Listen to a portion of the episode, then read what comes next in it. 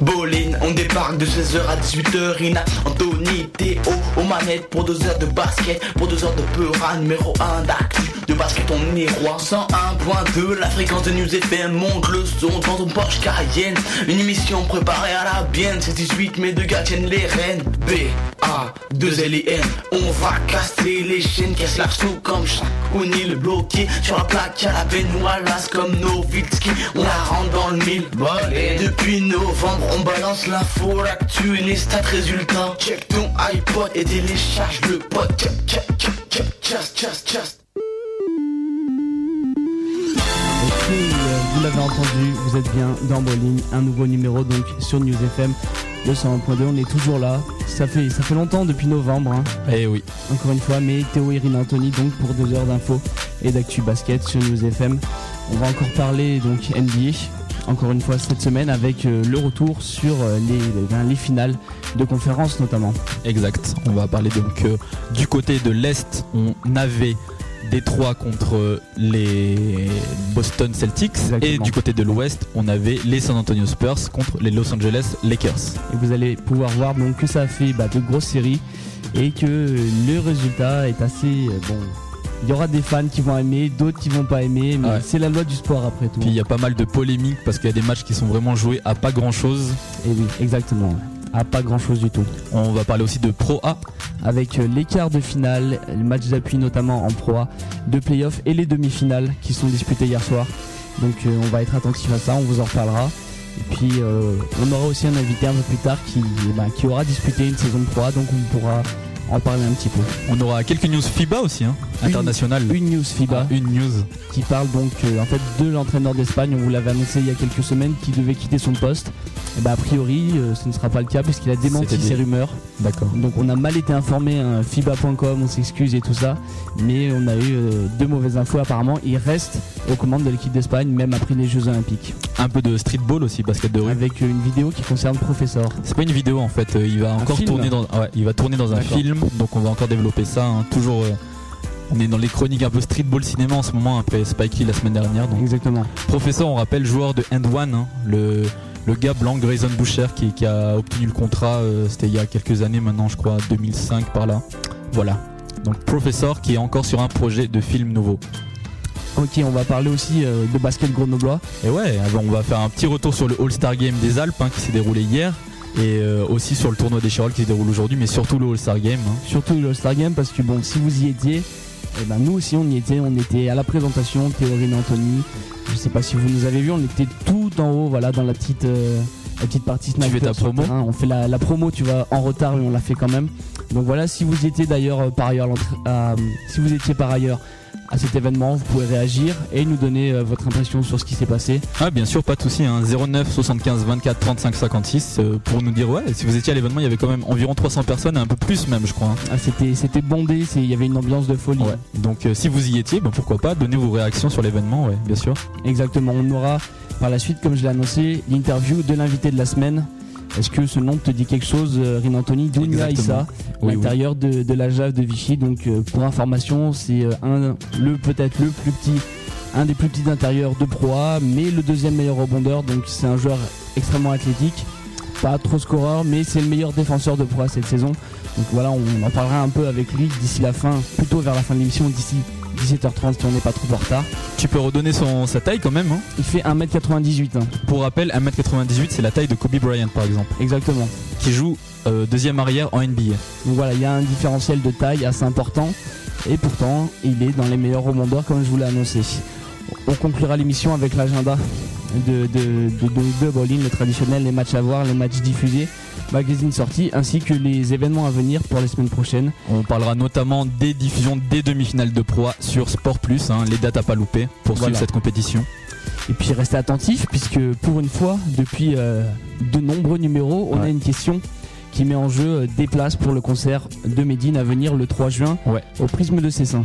Alors on va en rapport justement, pour ceux qui ont écouté l'émission avant qu'on prenne l'antenne, hein, euh, la playlist de cette semaine, ça va être une playlist spéciale Medine justement pour faire la promotion de cet événement organisé par l'association Original Vibe et la radio News FM. Donc Original Vibe euh, dédicace à un big up à Yako, l'émission du mardi soir sur News FM. Le, les horaires, je, je me souviens plus, c'est 20h 22h je crois. Hein, Exactement. Si je me trompe pas. Ouais, je crois bien. Donc voilà, ils organisent le concert de Medine, le rappeur du Havre, donc qui sera en concert le mardi 3 juin 2008 au Prisme de Cessin. Voilà, nous on va vous poser des questions tout au long de l'émission pour gagner des places pour ce concert, donc mardi prochain. Et un peu en rapport, euh, toujours on essaie de- d'être en rapport avec le basket. Et puis là, Medine, il vient du Havre, donc le basket au Havre, qui est un sport populaire. Donc on va passer tout de suite à cette question.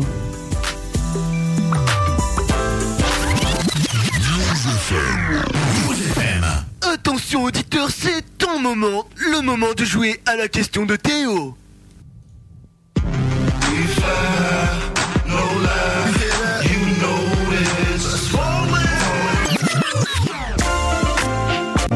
Voilà, comme je vous l'ai annoncé, donc euh, la question qui met en rapport Médine, le basket et le Havre, puisque Médine vient du Havre et on sait que le Havre est une très bonne équipe de basket. Le Havre, justement, on a reçu un joueur dans, l'émission. C'était bah, il n'y a pas, si longtemps que ça, c'était en 2008, hein, si je me souviens bien. Exactement. Et donc euh, voilà, on, vous donne trois propositions, à savoir quel est le joueur du Havre qui est passé dans cette émission, dans Bolin, donc euh, ben, il, a, il y a quelques temps de cela. Première proposition, Première position exacte, John Cox, deuxième proposition, TJ Thompson, troisième proposition, Fabien Causeur. Donc voilà, vous nous répondez, vous nous appelez le plus rapidement possible au 09 75 24 35 56 et vous repartez avec vos places pour le concert de Médine qui se déroule, je le rappelle, mardi 3 juin au Prisme de Cessin. exact, 09 75 24 35 56. C'est reparti donc pour les résultats NBA. Yeah.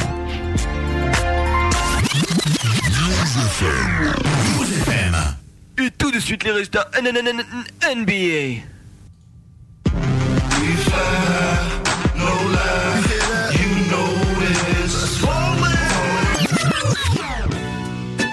On commence ces résultats NBA avec le match du dimanche 25 qui opposait San Antonio ouais, les Lakers et San Antonio l'a emporté 103 à 84. Et ouais, San Antonio gagne donc ce game 3 et euh, les Lakers mènent toujours 2 à 1. Mais bon, San Antonio revenait dans la série avec cette victoire. Manu Ginobili, l'Argentin, l'arrière de San Antonio, retrouve son standing après deux matchs euh, très moches hein, joués à Los Angeles. Je crois qu'il a fini à 8 points, les deux matchs combinés. Donc dans ce match-ci, ce game 3, il met 30 points, dont 5 paniers à 3 points, rentrés sur 7 tentés. Voilà, les Spurs reviennent dans la série et remportent le match de 19 points. Donc euh, selon toi, qu'est-ce qui a expliqué, qu'est-ce qui a expliqué pardon, cet état de grâce de l'Argentin? Personnellement, euh, je sais pas trop pourquoi il est reparti donc euh, sur un bon rythme, mais euh, c'est clair que ces trois points ça a été le facteur clé du match. hein, parce qu'il il en a rentré aucun quasiment sur euh, les deux derniers matchs. Ouais. Là, il en plante 5, on a un différentiel de 19 au final. Et ben, on voit que c'est grâce à lui que les Spurs gagnent. Après, il a dû se faire violence. Sinon, je, à mon avis, aussi, Popovic lui a un peu bo- botté le cul pour lui dire de se réveiller et compagnie. Il était annoncé blessé à la cheville. hein. Mais il a tenu son rang, donc euh, je sais pas. C'est la magie des playoffs, on va dire, mais euh, je crois pas qu'il y ait à proprement parler d'explications possibles. Ok. Bon, on va passer au match suivant alors. hein. Qui concerne Détroit et Boston, et là c'est Détroit qui l'a emporté 94 à 75. Oui, donc là c'était le game 4 et euh, avec cette victoire, donc euh, la série était à égalité 2 à 2, chaque équipe ayant remporté deux matchs. On rappelle que les séries se finissent au meilleur des 4 matchs, donc euh, maximum 7 matchs. Euh, les deux intérieurs pas stars du tout de Détroit, Antonio McDyess et Jason Maxill sortent un gros match pour égaliser la série à deux partout. 21 points et 16 rebonds pour le premier et 14 points à 6 sur 6 au, sh- au shoot, donc 100%. hein. Il a mis toutes ses tentatives et le bloc des playoffs pour le second Jason Maxill. Donc après avoir remporté leur premier match à l'extérieur, les Celtics perdent de nouveau hors de leur base à cause d'une défense de fer des Pistons. Boston a été maintenu à 75% à, à 75 points pardon, à 32% au shoot, là où Détroit a tranquillement shooté à 51%. T'as vu le bloc de Jason Maxill sur Kevin Garnett? C'était violent. hein. Ouais. C'est, euh, je sais pas, il a quelque chose. Il a un très bon timing pour les blocs en tout cas. Bah, il est Maxime. arrivé, euh, on rappelle l'action, Kevin Garnett va contre-attaque, il va tranquillement au dunk, il y a personne. Et non, il monte, Jason Maxill, il arrive par derrière, bam, gros gros face, enfin pas, comment on dit? Un gros cake par derrière. un gros cake par derrière. Ouais. personne l'a vu venir, propre, aucune faute, magnifique. C'est du Jason Maxwell. Pour moi, c'est le, le contre de l'année. Hein. Bah, de ce que j'ai vu, oui, pour l'instant, c'est clair. C'est clair. On va prendre le match suivant alors. Le match suivant qui concerne Los Angeles et San Antonio. Los Angeles qui l'a remporté 2 2 points 93 à 91. Ouais, et donc euh, ce match, euh, ben, victoire des Lakers. Hein. les Lakers mènent la série 3 à 1. Euh, autant dire que c'est compliqué, enfin à ce moment de, la semaine, c'était vraiment compliqué pour les Spurs. Hein. Surtout que c'est un match qui, comment dire, qui, qui a la controverse de la semaine. Hein. C'est ce match-là vraiment. On en a parlé et reparlé la controverse de la semaine, donc dans ce game 4 des playoffs, pour remplacer un Manu Ginobili redevenu silencieux, 7 points à 2 sur 8 seulement pour lui, hein, pour l'arrière argentin. Brent Barry, l'autre arrière remplaçant de, San Antonio, a sorti son meilleur match des playoffs en carrière avec 23 points, dont 5 3 pas rentrés, 5 rebonds et aussi 2 interceptions. Donc les Lakers ont cependant dominé le match dans sa globalité, notamment grâce à leur victoire au rebond 37 à 46, dont 13 rebonds offensifs pour les Lakers. Donc victoire de 2 points sur un dernier shoot à l'arrache de Brent Barry, défendu par Derek Fisher. Dernier shoot à l'arrache qui n'est pas rentré, hein. c'est pour ça que les Lakers gagnent de 2 points. Donc euh, dis-nous en plus sur cette affaire, hein. je pense que... Eh bien, euh, explique la polémique. déjà qui n'auraient pas vu l'action, c'est que eh bien, Brent Barry s'empare du ballon en fait euh, tête des 3 points. Et Fisher en fait lui fait un marquage de dingue, il a, il a du mal à s'en séparer. Bon, il arrive à sortir vite fait, il tente un shoot. Bon, ça passe pas hyper loin, mais ça fait brique. Et le problème, c'est que eh bien, les Spurs réclament la faute en fait, parce que logiquement, il aurait dû avoir la faute. Je pense qu'en tant que bah, fan de basket ou même, euh, on va pas dire spécialiste, mais en tant que quelqu'un qui regarde beaucoup de matchs de basket, tu vois tout de suite qu'il y a faute en fait. Et par la suite, Popovic a, bon, il a pas fait scandale. Entraîneur des Spurs. Euh, entraîneur des Spurs a dit. Euh, eh ben moi de toute façon je comprends parce que les arbitres sifflent différemment en fin de match mais là bon c'est quand même dégueulasse parce que en fait il y a faute et a pas ça n'a pas été sifflé, ça aurait changé euh, le cours du match. Et euh, donc voilà, c'est des déclarations qui ont, surpris la ligue, mais la ligue a regardé les images moult et moult fois et ils se sont aperçus que en fait il y avait véritablement faute sur Brent Barry. Sauf que le résultat du match était entériné, on pouvait pas recommencer le match, on peut pas refaire un match. Donc euh, ben, la ligue a validé le match mais ils ont admis le fait qu'il y avait bien faute en fait. Ouais, c'est bizarre. Hein. C'est vrai que ça change le cours de la série parce que à 2-2, on est dans une série. Là, les Lakers mènent 3 à 1. Euh, ça veut dire qu'ils ont 3 matchs pour conclure cette série. Mm. C'est beaucoup plus difficile, d'autant plus qu'ils ont l'avantage du terrain. Hein. Donc, euh, Et ça, San Antonio aurait, dû, aurait dû faire 3-0 quoi pour remporter la série. Ça met un coup sur le moral en fait. Je pense après de perdre comme ça sur un shoot. Euh, en dernière seconde alors que Barry aurait pu avoir 3 lancers francs et à droit comme il est. Deux lancers francs. C'était pas en 3 points. Parce que Derek Fisher fait la faute sur Brent Barry avant qu'il shoot. Donc euh, c'est juste une faute, ils étaient au-delà de la limite, ça aurait été deux lancers francs et pas trois. Euh, ils étaient en. Il y avait égalité.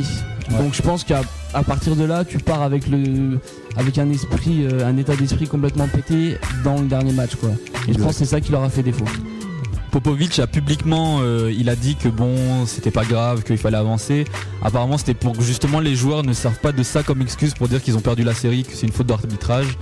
On verra qu'ils ils vont quand même perdre la série, mais en tout cas, euh, c'est un panier euh, qui porte à polémique hein, parce que la, ligue, après coup, ils ont assuré dit qu'il y a faute et ils ont fait aucune, euh, comment dire, aucune réparation pour voilà, cette action. C'est totalement, il n'y a aucun rapport en fait. Tu vois, ils disent qu'il y a faute, mais en même temps ils valident le match. Donc, je pense que les Spurs, bah, ils sont contents que ça soit officiel qu'il y ait faute, mais en même temps ils auraient préféré avoir un match, ne serait que 93-93. Donc pour eux, je pense pas que ça, leur donne grand avantage sur ça.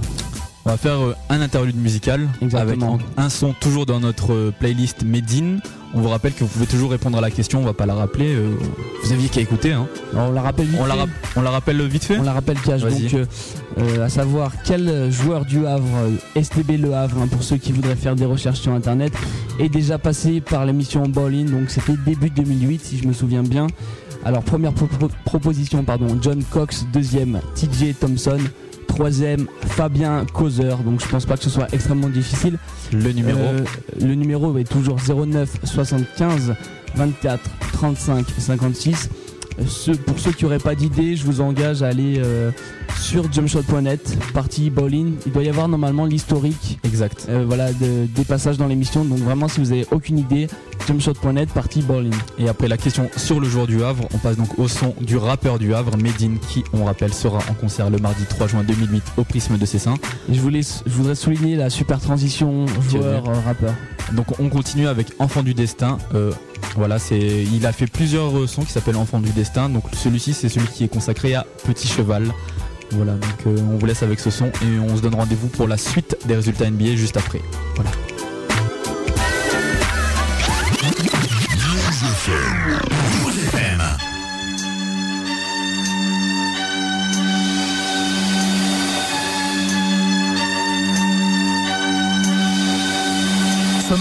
Le soleil est sorti de sa tanière et il éclaire les collines de sa forte lumière. Les bruits des troupeaux qui remplissent la plaine sont semblables aux éléments qui se déchaînent. Sa tribu se déplace en fonction des saisons, suivant la migration de l'ours et du bison. Les faucons déambulent dans la parade. Petit cheval est indien et son peuple est nomade. Voilà 16 ans qu'il est né dans les prairies, au nord de l'Amérique où ses ancêtres ont péri. Un regroupement d'hommes, de femmes et d'enfants, d'animaux éparpillés qui vivent au rythme des vents.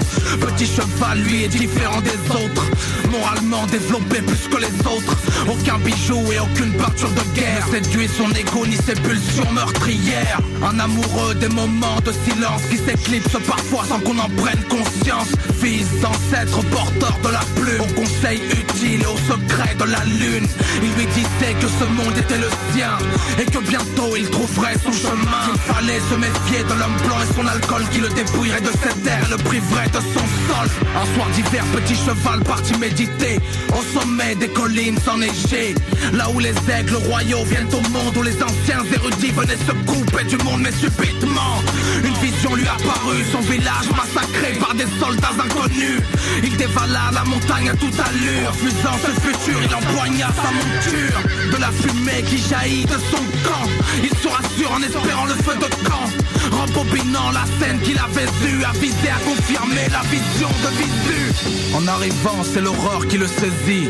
La vision d'un tas de corps sans vie. Aucun tipi, aucune âme n'a survécu, aucun arbre, aucune fleur, tout est abattu. Son frère et son père ont la tête criblée de balles, sa sœur et sa mère scalpées aux parties génitales.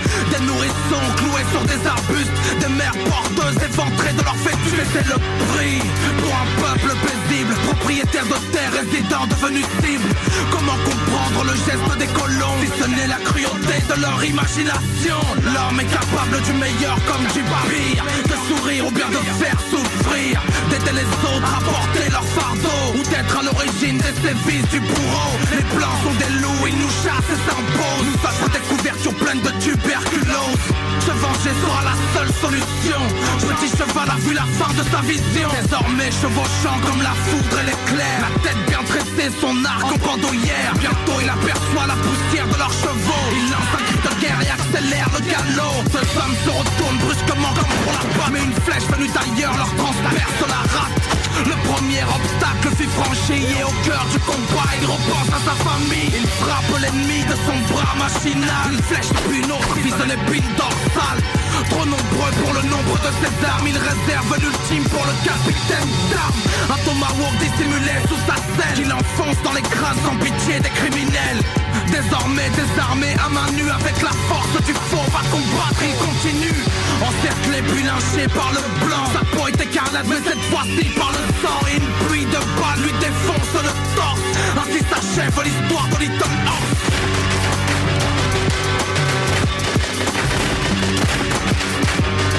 petit cheval fut démembré Son peuple vengé mais son pays colonisé. Enfant du destin, enfant de la guerre.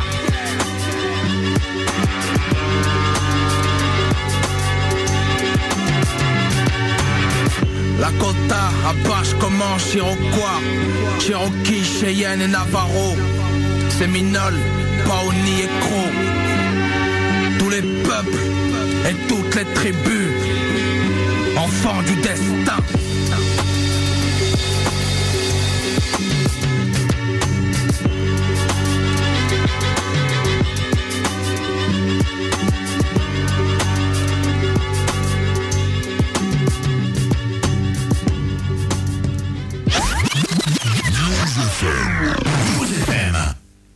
suite les résultats NBA.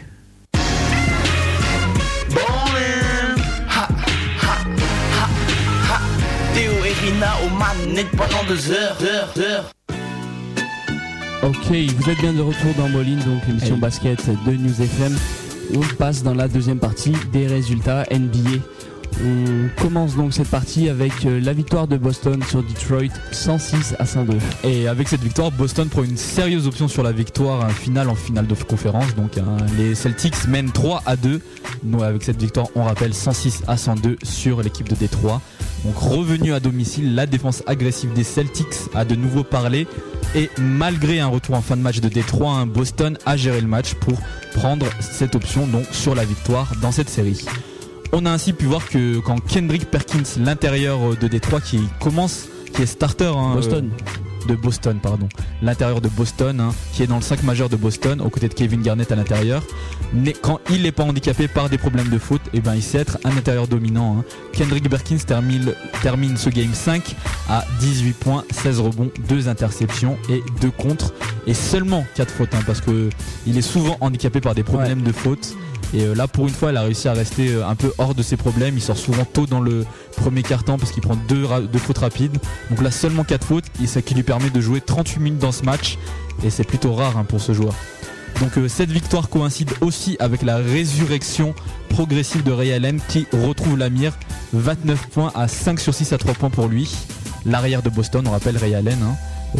troisième trident du Big Free de Boston. Donc t'en penses quoi toi de Kendrick Perkins comme ça qui finit à 18 points 16 rebonds?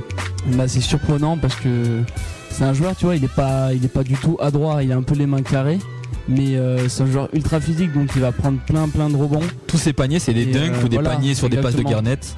Donc euh, en fait c'est un joueur s'il peut conclure tu vois si on peut s'il y a un joueur qui est en déficit dans la peinture lui il peut assurer le relais mettre des points des, gros dunks on va dire après, c'est un joueur qui peut aller au contre, on l'a vu, et au rebond. Donc, euh, c'est un bon joueur de défense. C'est quelqu'un qui, même si on va dire qu'il va marquer peu de points, voire même prendre peu de rebonds, qui va avoir une grosse présence à l'intérieur avec son poids surtout. S'il apprend à gérer ses fautes, tu penses que ça peut devenir euh, dans le futur? On rappelle qu'il a que 23 ans, un intérieur dominant. On rappelle ses stats 18 points, 16 rebonds, 2 interceptions et 2 contre dans ce match.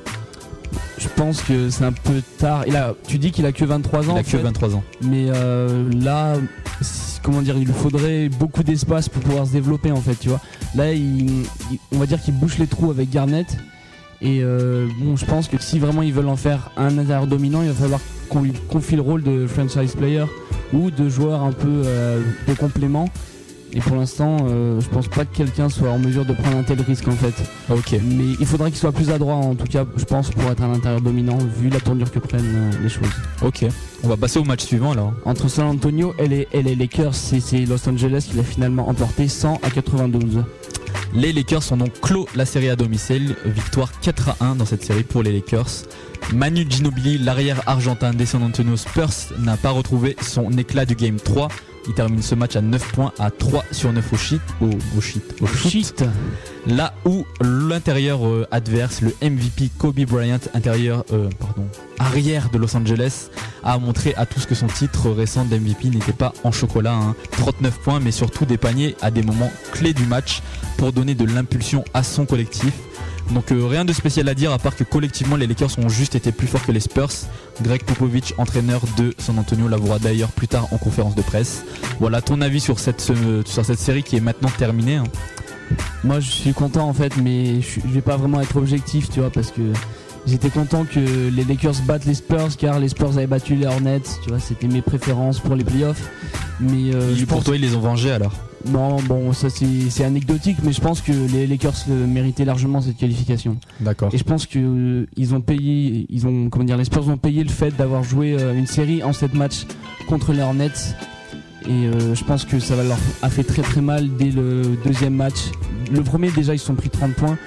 Et je pense que pour, au troisième match c'était quasiment déjà fini malgré le score très serré.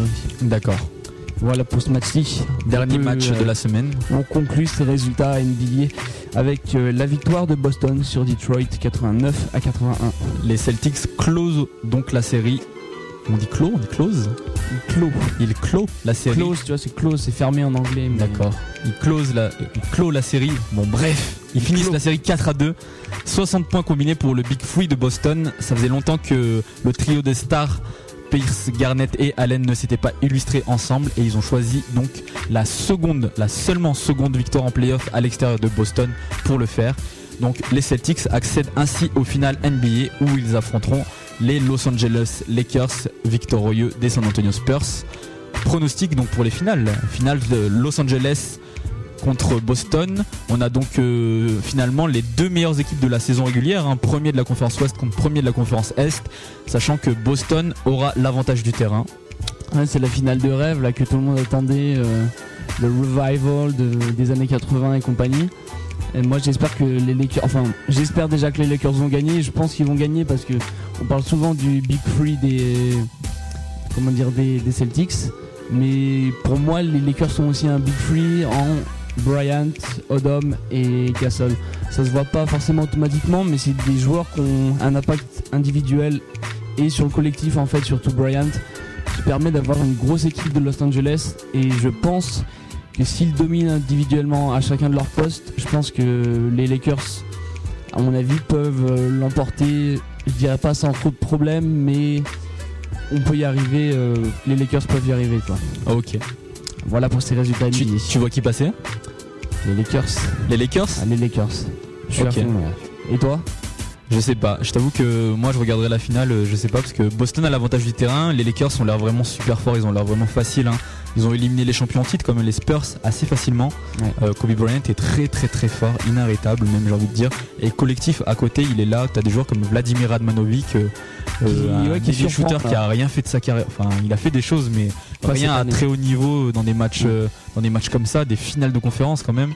Il a sorti des super shoots, il l'appelait Monsieur Premier Carton, le mec qui finit à 10 points au premier carton. Il donne l'impulsion quoi. Tout le monde répond présent, Jordan Farmar, tous les joueurs de complément sont là. Donc je sais pas, je sais pas quoi dire. Moi pour moi, ouais, pour moi Los Angeles est un cran dessus, mais Boston a l'avantage du terrain et on a vu que l'avantage du terrain était très important dans cette Pour Boston, exactement. Donc tu vas le regarder objectivement. Exactement. Très bien. Ça commence le 5 juin les finales NBA. Donc voilà, vous avez encore le temps de patienter, de vous préparer, acheter des maillots de Kobe Bryant ou de Kevin Garnett et voilà, on en reparlera à la fin de la série. En attendant, nous, on va reprendre donc notre playlist spéciale Havre et oui, en rapport avec donc Medine, le rappeur du Havre. Euh, on rappelle qu'on vous a posé une question pour gagner des places de concert. On la rappellera plus tard, mais euh, en gros, pour les fidèles de l'émission, donc quel est le joueur qui, a, euh, qui est passé dans l'émission et qui joue aussi au Havre?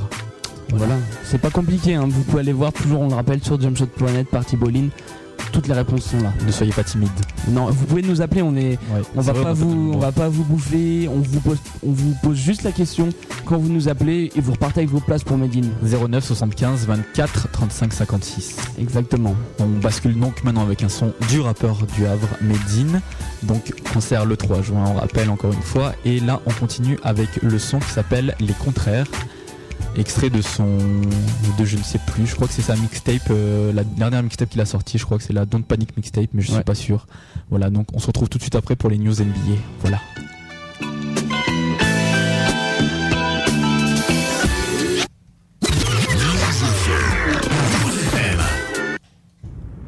Les contraires s'attirent mais nos cœurs n'ont plus de patrie. Les contraires s'attirent, mais veulent tout et tout de suite. Les hémisphères s'aiment comme tout et tout. Si, sud et nord, zup, sud et zup, nord, c'est la mort. Plus personne ne veut se supporter, zup. Mon esprit ambigu sur des textes et ma conscience politique deviendra ambidextre. Je le sais autant que l'auditeur le sait, je le sais qu'ils ont raison de se sentir menacés car la bombe communautaire est dans le salon de ceux qui prêchent l'intégration par le ballon. La chansonnette, le cerveau dans les chaussettes. En 2007, le choix des armes sera chose faite. Collectif dans l'isoloir, le beurre craint le blanc, le blanc effrayé du noir choisi. La peste plutôt que le choléra, la colère sera la seule chose qu'on récoltera. Cette époque, on voit mes frères dans les barbershops. Souhaite qu'on disparaisse comme les magnétoscopes. Stop, l'esprit de Kikali est à Paris. Autant de leçons tirées du génocide et tout si différents sont les coulisses et la scène. Le stade et les vestiaires, Paris plage et le fond de la scène. Différents sont le rap et la soupe, la première classe et la soupe, le classique et le dark dissous Différents pourtant les contraires s'attirent. Salam à toutes les zones où de partout ça tire Différent et l'argent des sentiments. Quand on passe notre temps à régler nos différents Les contraires s'attirent mais ne veulent pas de destin commun. Les continents s'aiment comme sud et nord coréens Nord et sud, sud, nord et sud, sud C'est la chute, plus personne ne veut se supporter tes paroles portent la dernière veste Gucci. Les miennes portent le pull au vert rouge de Ranucci Réfléchis, qui n'a jamais fait preuve d'injustice? Qui n'a pas déballé sa haine sans lire la notice? Sans motif, au quart de des mains agressifs C'est la nature de l'homme et son essence impulsive.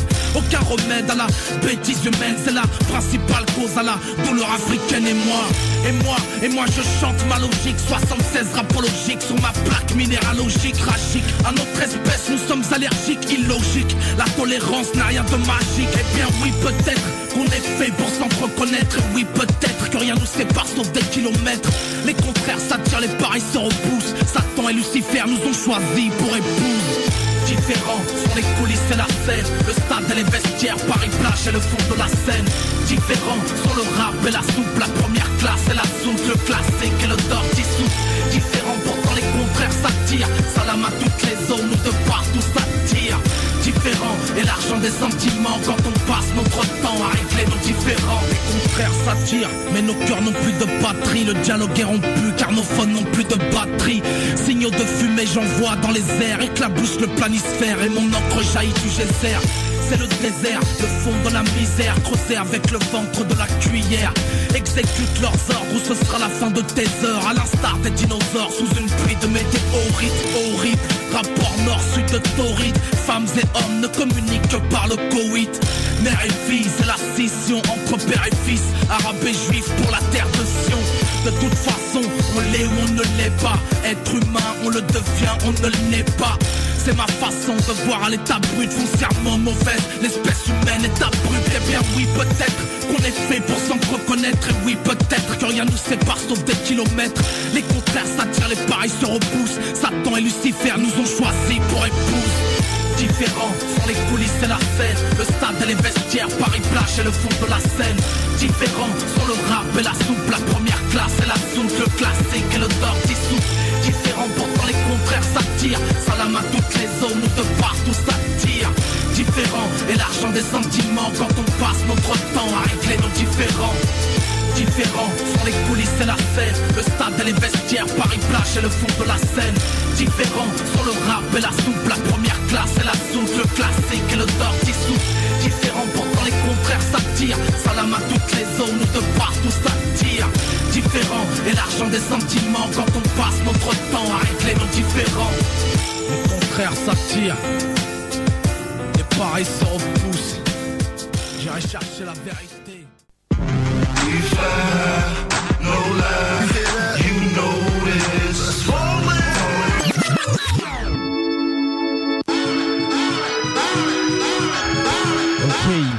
S'excuse, hein, je, je ne sais pas ce qui s'est passé, ça ne répondait plus.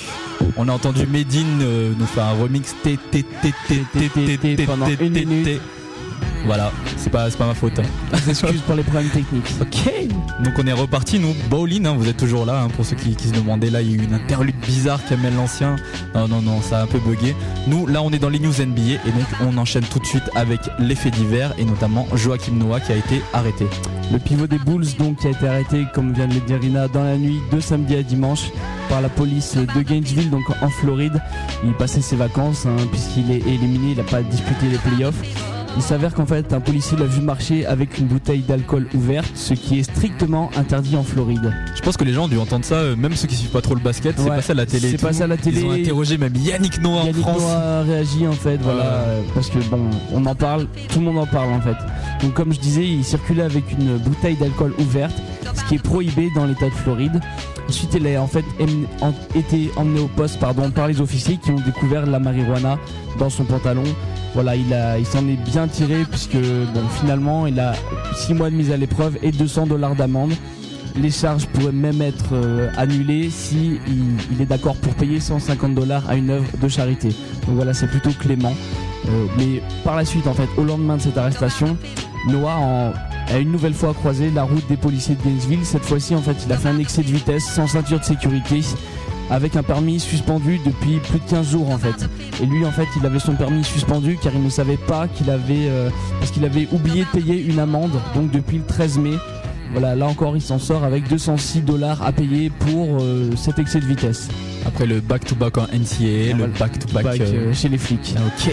Donc voilà, il y a eu des réactions, des réactions un peu diverses. John Paxson, le GM des Wolves, il a été compréhensif malgré bon qu'il il a admis qu'il était pas très content au début. Il en a parlé avec le joueur, ça s'est arrangé. Et puis vous avez pu l'entendre à la télé française notamment. Yannick Noah a réagi par rapport à ça. Il lui a dit bon bah c'est pas grave, faut arrêter, faut arrêter de faire parler de soi. Mais bon c'est vrai comme il a dit c'est quelqu'un de médiatisé et dès qu'il fait des conneries bah tout de suite tout le monde en parle. Ok. On enchaîne sur les news NBA avec un petit point sur les mock drafts. On rappelle les mock drafts sont donc ces simulations de la prochaine draft. C'est des prévisions. Ouais, exactement. Prévisions. On a pas mal de rumeurs qui circulent sur euh, les probables sélections de la prochaine draft, notamment le premier pick. Le, je sais pas si tu as entendu cette rumeur. C'est le coéquipier à la fac de, Memphis, donc de Derrick Rose, qui s'appelle Joey Dorsey. C'est le pivot titulaire de, de la fac de Memphis qui a déclaré en fait à la presse qu'il avait des infos comme quoi les Chicago Bulls sélectionneraient Michael Beasley en première position à la place de son pote Derrick Rose en fait. D'accord. Et donc euh, lui il le sait apparemment parce qu'il est au, pre-draft camp d'Orlando et qu'il a, il s'est entretenu avec des dirigeants des Bulls et il aurait des infos par rapport à cette prochaine sélection. Et donc il allait l'annoncer à tout le monde. Euh, il allait dire à la presse. Mais moi j'ai pensé ça peut être tu vois une espèce de coup médiatique pour que les scouts disent euh, ah Joey Dorsey bah on peut peut-être jeter un coup d'œil bon il a fait parler de lui bah maintenant voilà, il, a, il vaut peut-être quelque chose voilà, sur le terrain. Parce que lui se présente à la draft Il se présente à la draft, il est senior et il se présente à la draft en fait. Ah, tu vois que c'est juste pour un coup de projecteur euh, pour qu'on parle de lui quoi. Je vois pas pourquoi il enterrerait son meilleur pote euh, pour dire que Bisley va être. C'est un coup de pub, hein. C'est pas un enterrement, il donne une information. Moi personnellement, je vois pas comment il a pu tirer une aussi grosse information euh, alors qu'il est juste joueur quoi. D'accord. Ça reste tendu. En tout cas, les, les GM de Chicago et de Miami ont totalement démenti ces rumeurs donc qu'il y a eu par le joueur. Et puis Rose, Derek Rose, donc euh, le susnommé, prévu comme le premier choix de draft, lui non plus ne croit pas en les rumeurs que lance son pote donc Joey Dorsey. Au troisième spot de, donc de cette prochaine draft, Minnesota pourrait miser sur euh, eh ben, le, power forward dont on parle depuis euh, longtemps, Kevin Love, tu sais, le joueur sans, sans aucune qualité athlétique, exact, extrêmement adroit, mais aussi Oji Mayo, donc apparemment c'est un des joueurs préférés du GM Kevin McHall.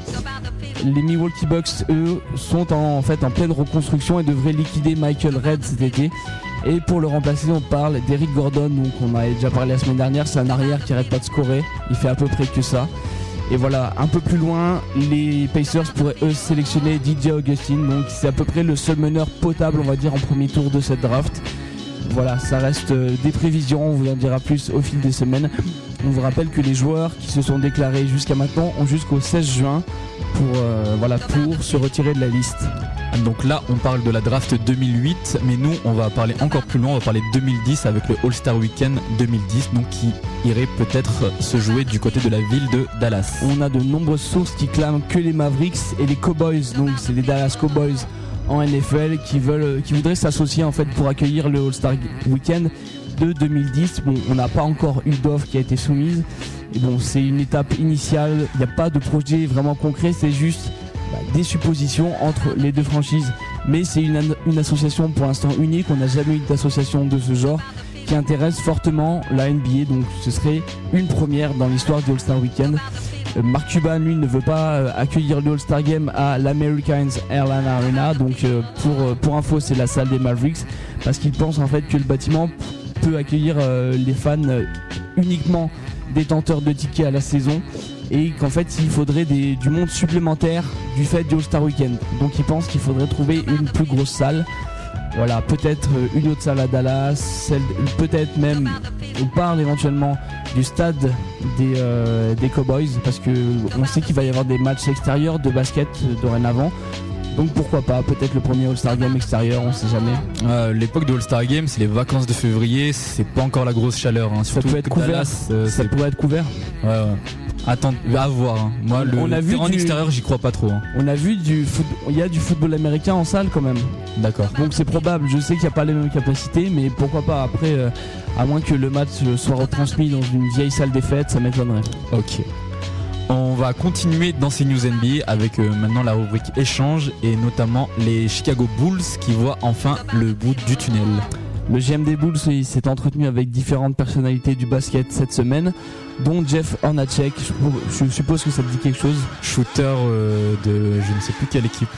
T'aurais dû regarder ta feuille, c'est les Utah Jazz. Ah oui. C'était à l'époque un peu des, des Malone, des Stockton et qui a déclaré que l'entrevue entre les deux s'est très bien passée. Donc voilà, il essaye de, faire le forcing pour entraîner les, Chicago, Bulls à l'avenir. Paxson, il s'est également entretenu avec l'assistant coach des Lakers, Mitch Kupchak. Et il a pas cessé ensuite de, faire des louanges de Kupchak. Bon, il a dit que c'était un des meilleurs assistants qu'il avait vu depuis sa carrière, etc.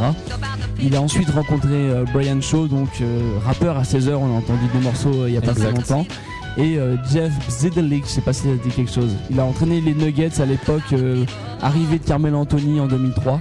D'accord. Voilà, il a été remercié par la suite. Mais la piste en fait qui semble le plus tenir la route mène à Doug Collins, donc qui a déjà entraîné les, les Bulls depuis la saison 86 jusqu'à la saison 89. Il a fait un break, il a entraîné les Wizards par la suite. Et là, il était consultant pour la télé depuis quelques années. A priori, c'est le coach vétéran le plus sollicité, le plus apprécié par John Paxson. Donc a priori, ce serait un vieux pour guider des jeunes. On rappelle que l'équipe des Bulls est très jeune. Hein. Pour l'instant, pas d'accord formel, donc on ne peut rien vous annoncer. Il y a une news qui est tombée ce matin. A priori, John Paxson euh, souhaite encore annoncer un coach vétéran supplémentaire dans sa liste d'entretien. Il n'a pas souhaité révéler le nom. Apparemment, c'est quelqu'un de très très très surprenant.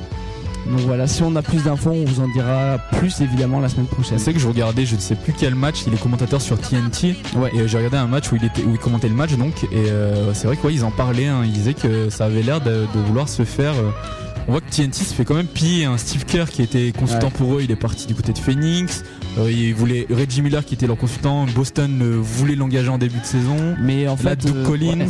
Mais ils récupèrent déjà des joueurs ou des coachs. Bon après c'est la valse, hein, ils sont obligés, ils vont pas faire commentateur toute leur vie.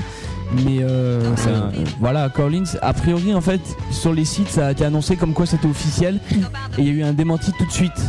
Donc en fait pas d'accord formel, pas d'annonce de fait mais il est en très bonne voie. Ça risque, mais donc a priori Paxson euh, souhaite euh, sortir quelque chose de nouveau du chapeau, on attend. Et la piste Avery Johnson, c'est. Euh, Et lui, il fait le forcing. Il fait encore le forcing, justement, vu qu'ils ont le premier choix.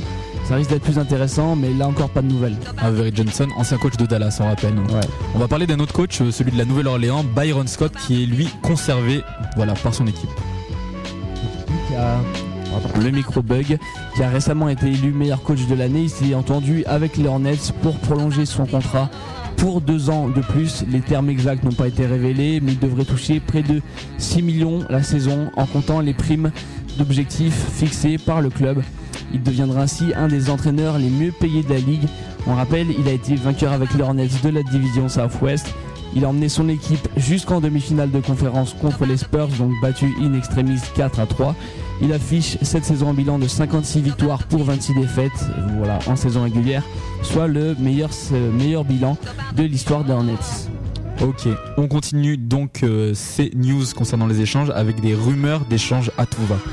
On en parlait déjà la semaine dernière et Kirk Heinrich, voilà, c'est, on va dire, ça s'avance de plus en plus, devrait prochainement quitter Chicago. Il est courtisé par de nombreuses franchises dont les Knicks, les Nuggets, les Clippers, les Sonics ainsi que les Suns et le Magic et le 8 voilà du fait de son niveau de jeu moyen on va dire et d'un contrat plutôt abordable il y a une news aussi qui est passée sur euh, notamment InsideHoops.com. Ils ont eu, on va dire, un peu d'exclusivité. Il y a un, transfert officiel qui a été proposé en fait aux Blazers.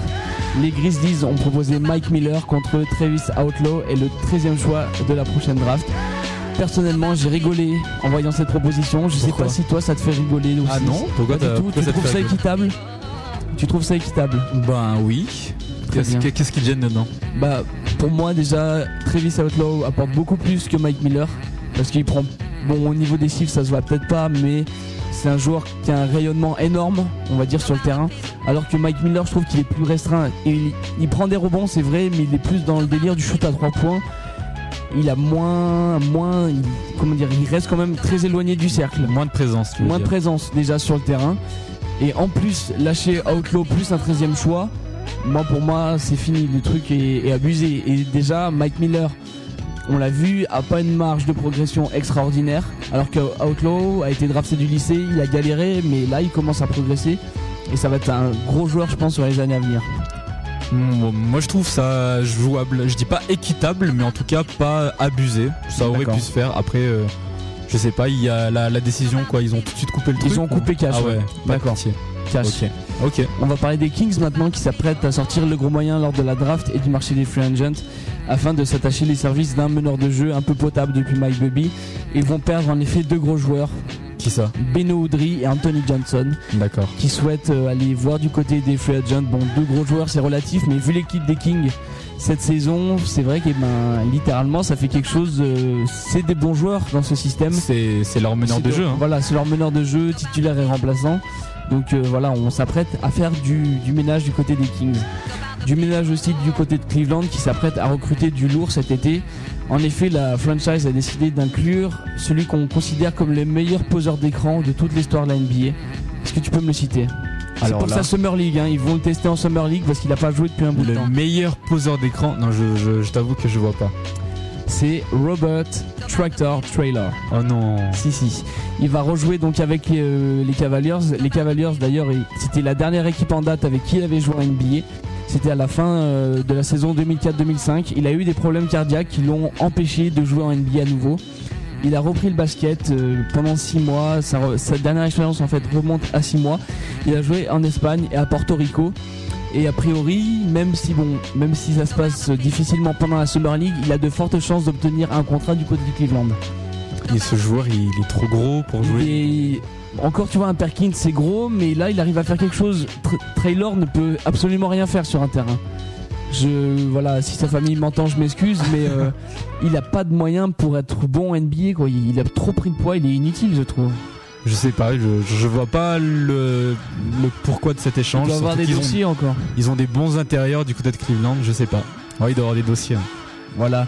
Encore, euh, encore une news qui concerne euh, les Cavaliers qui pourraient miser sur Michael Red cet été, qui n'est plus vraiment le bienvenu chez les Milwaukee Bucks.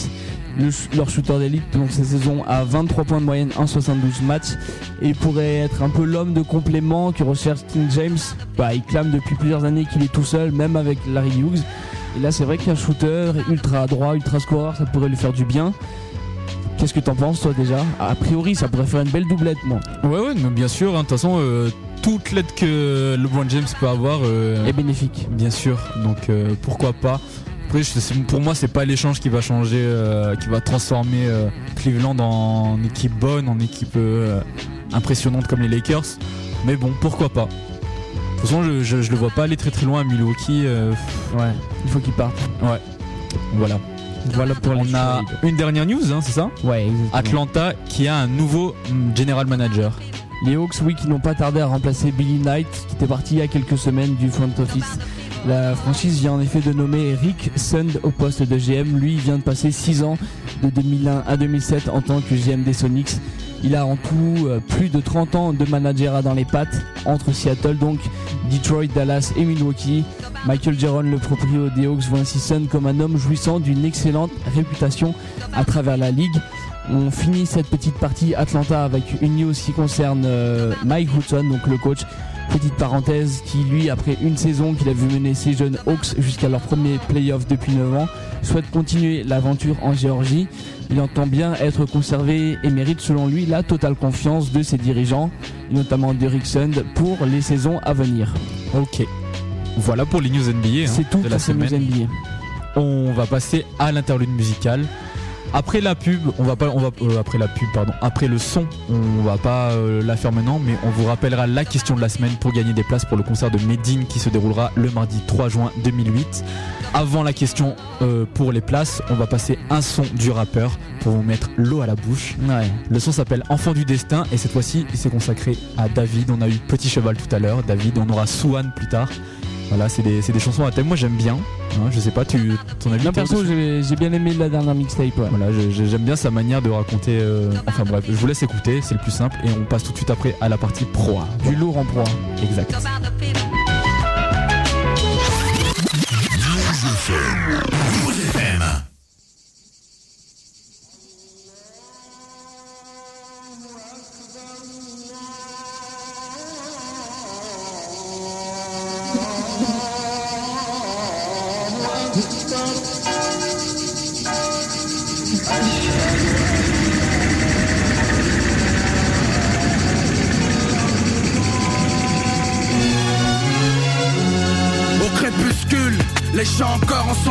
C'est le chant de la rivière et l'odeur des oliviers.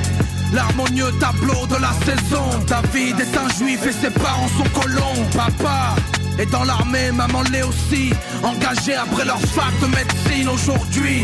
Ils sont tous deux montés en grade pour avoir démantelé la résistance arabe. David est réservé, solitaire, il se comporte à l'école de manière exemplaire. À la maison, en retrait pour ce qu'il pense. La terre promise est l'objet des divergences. À 17 ans, fils unique mais conscient. Son père et sa mère ont les mains pleines de sang qu'ils détruisent des familles pour l'empire qu'ils sont prêts à faire. Tout un peuple de martyrs. Pourquoi détruire les maisons des Palestiniens? Après tout cette terre leur appartient. Même pas en rêve le statut de locataire Des squatteurs indésirés qui retracent les frontières que nous sommes et c'est ce que nous resterons, croyez-vous, pouvoir étouffer la rébellion Des millions d'enfants qui jettent la pierre Contre des chars et des rangées d'hélicoptères? Papa est un soldat déterminé, c'est un peuple de parias qu'il faut exterminer. Demain, il partira pour le Mossad, maman derrière lui pour combattre le djihad. La CIA nous a bien renseignés. Dans les caves d'une école, c'est là qu'ils sont cachés. C'est avant l'aube que toutes partiront. Et violemment savent qu'ils combattront. David impuissant se retire de la maison.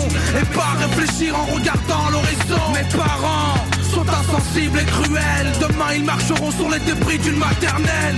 Endoctrinés par les politiciens. Qui tout un peuple en rassurant l'israélien. Non, je peux pas comprendre qu'ils mordent à l'hameçon. Moi-même, j'en ai tiré mes propres leçons. Intelligent, je crois qu'ils comprendront. Si je leur explique de manière bonne et c'est Il faut que je rentre chez moi, il court.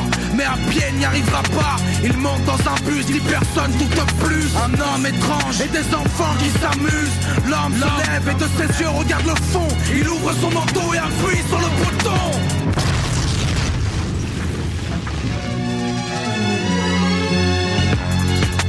L'homme se fait exploser, David est mort et ses parents vont continuer.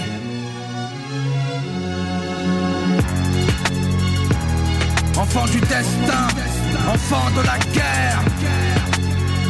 Palestine, Israël. Amérique, Afrique, Europe, Asie, Océanie. Enfant du destin.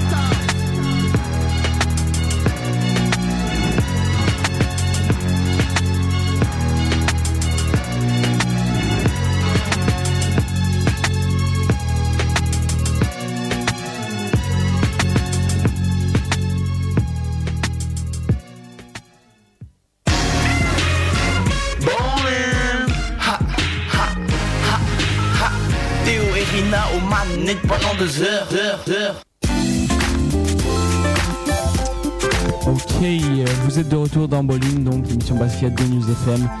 Toujours Théo, Erin, Anthony au mic. On passe à la partie résultats et news pro On commence donc avec, euh, on est en playoff en pro maintenant, c'est les quarts et les demi-finales et on commence donc avec euh, le, la série qui oppose le Rohan au Havre. Donc c'est un match d'appui, les quarts de finale. Ouais, c'est le troisième match, c'est la belle en fait, euh, voilà. ce qu'on appelle la belle. Le, on rappelle que les playoffs en Pro A, donc en France, se jouent au meilleur des deux matchs. En NBA, c'est au meilleur des quatre matchs. Voilà. Donc euh, ce troisième match, game 3, donc mardi 27 mai, et victoire de Rohan sur le Havre, 101 à 69. Et oui, euh, les Rouennais qui étaient lourdement inclinés au match retour donc contre le Havre la chorale devait donc bien entamer la rencontre devant un public rouennais vraiment extrêmement présent, emmené par son intérieur, euh, donc Marc Saliers, son trio d'intérieur pardon, formé par Marc Saliers, Mohamed euh, Kone et euh, Pape Badian. Voilà, ils ont atomisé l'équipe du Havre. Ils ont même compté jusqu'à 20 points d'avance dans le deuxième quart-temps. Donc ça a été un match qui s'est décidé sur le début de la rencontre la vraie sont néanmoins revenus dans le match, recollant à moins 10 après le retour des vestiaires, grâce notamment à Marcellis Somerville et ses 26 points et 6 rebonds. Mais grâce notamment à Marco Pelin et Brian Rush qui met 12 points, 6 rebonds et 7 passes, les Rouennais sont repartis à l'assaut du panier à et ont creusé rapidement l'écart en fin de, match. Donc un écart décisif où ils ne seront plus jamais rejoints. La chorale se qualifie ainsi pour les demi-finales pour la deuxième année consécutive après le titre de champion de l'année passée. Ok, et là maintenant on passe donc aux demi-finales et les Game 1 qui opposait Le Mans premier du classement à Rouen quatrième du classement. C'était donc le samedi 31 mai et on a eu une victoire du Mans sur Rouen 82 à 67. Ouais, c'est un match donc qui s'est déroulé hier. Et après une bonne entame de match, c'est dans le troisième quart-temps que les Monceaux ont fait la différence, notamment grâce à l'adresse de Bogavac qui met 16 points à 5 sur 10 à 3 points et de Bogdanovic 21 points à 5 sur 8 à 3 points. Nicolas Batum a également brillé avec 15 points et 6 passes décisives. Il a tenté euh, bon, de toujours donner un peu d'impulsion à son équipe euh, du Mans. Euh, aussi, on a eu un sursaut du côté de, la chorale de Rouen avec Marc Saliers qui cumule 30 points, 6 rebonds et 3 passes décisives.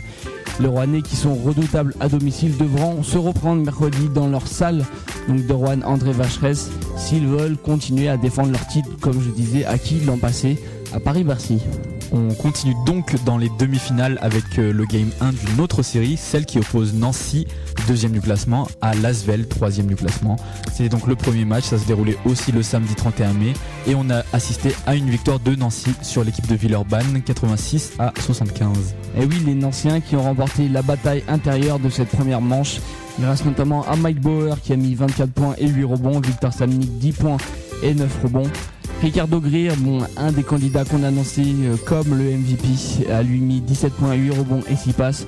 Et il a remporté son duel face au Villeurbanais, euh, notamment les joueurs du backcourt, dont notamment Robert Conley, qui met lui 8 points, 5 rebonds et 5 passes décisives, on va dire seulement. C'est vrai que d'habitude, il a l'habitude de plus scorer.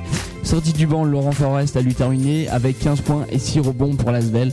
Donc voilà, prochain match pour, euh, pour cette série du côté de l'Astrobal à Villeurbanne. Ok, voilà pour les matchs qui sont déroulés la semaine dernière. On parlera euh, en fin d'émission des matchs à voir hein, la semaine prochaine, parce qu'il y en a qui sont diffusés notamment sur Sport Plus. On va passer aux news pro.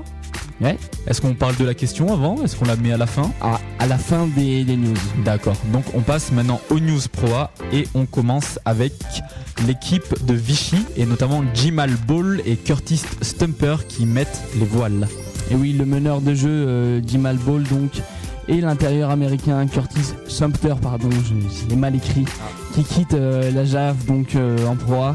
On l'a appris donc hier, c'est une grosse, une grosse news puisque Jimal Ball était, eh ben, on va dire, le, pilier de cette équipe. Bon, on va pas dire qu'il a tout fait, mais notamment avec Dunia Issa qu'on aura tout à l'heure dans l'émission, Zach Moss et donc Jimal Ball. C'est vrai qu'on a eu un peu une grosse équipe cette année du côté de Vichy donc Ball, euh, on le rappelle, 30 ans, qui lui a mis 14 points, 4 rebonds et 3 passes décisives de moyenne, intéresse avec en fait un passeport français, certains clubs espagnols qui sont à la recherche d'un bossman. Donc j'ai essayé de comprendre la loi. En fait, l'arrêt Bosman, c'était en fait un ancien joueur de foot, un joueur belge qui avait permis donc euh, des nouvelles lois au niveau des transferts. Je vais pas vous les résumer parce que j'ai pas tout compris, mais en gros avec un passeport, ça permet à des joueurs espagnols de ne pas recruter de joueurs américains, enfin des clubs espagnols pardon de ne pas recruter de joueurs américains. Et voilà, c'est un sacré avantage en fait pour les clubs européens. Et c'est un départ en fait qui est lié à sa fin de carrière. On le rappelle, il a 30 ans. C'est ce qu'a annoncé en tout cas la présidence du club de Vichy. Curtis Hunter, lui, l'intérieur américain, quitte la Jave avec ses 10 points 4 rebonds de moyenne pour tenter les Summer League NBA donc cet été en juillet. C'est voilà, c'est un objectif de carrière. S'il n'a pas de, de contre NBA, a priori, il ne reviendra pas à la JAV puisqu'il a fait une plutôt bonne saison et qu'il ira tenter sa chance ailleurs. Voilà, par ailleurs, on a proposé euh, des contrats à Jean-Louis Borg, une prolongation de contrat. Aussi, on, le verra à William Gradit et à Dunia Issa. C'est encore en discussion, on n'a pas trop de news pour l'instant. On a aussi appris que Prosper Karangwa et Rachid Wright ne seront pas conservés dans l'effectif. Donc ça sent un peu le ménage, on va essayer quand même de garder des piliers du côté de la Jave, mais ça sent un peu le ménage donc du côté de Vichy pour cette équipe euh, qui était l'équipe surprise en proie avec une septième place alors qu'il venait de Pro quand même. D'accord. On parlait de Vichy, on va maintenant parler du Paris-Levallois et notamment d'Antoine Rigaudot qui démissionne. Oui, le vice-président du Paris-Levallois depuis deux ans qui a présenté sa démission au président SR Gabriel.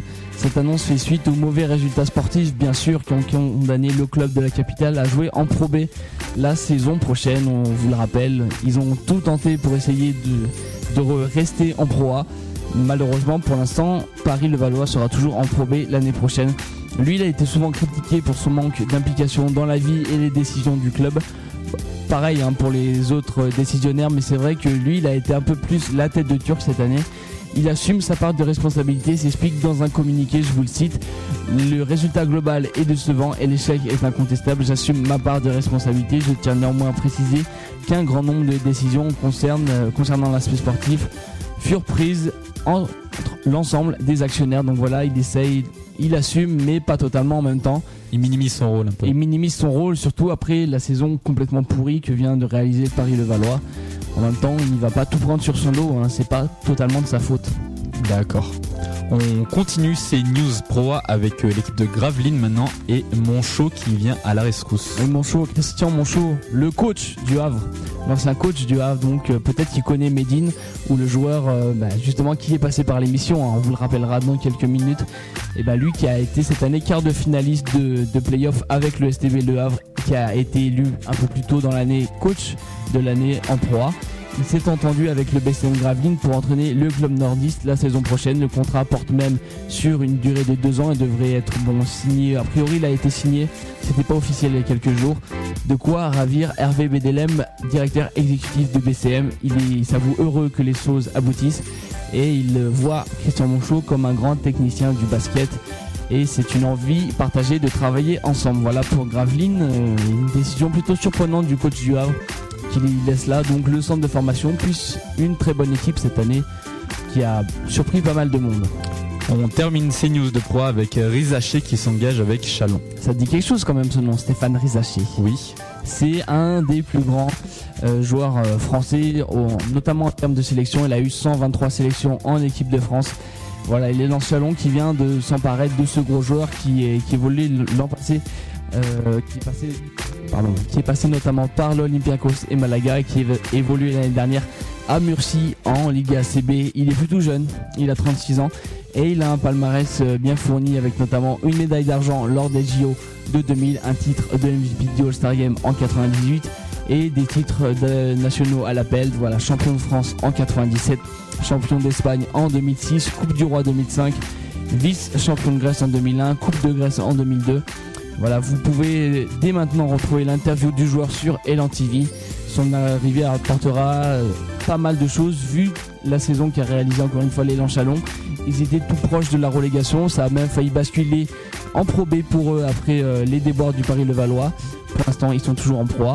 Et voilà, il pourra peut-être assurer une saison un peu plus glorieuse pour justement une de ses dernières saisons dans l'élite. Hmm, voilà pour les news pro alors. Hein. C'est fini pour les news pro. On va récapituler la question de la semaine. Avec le jingle, c'est possible. Bien sûr.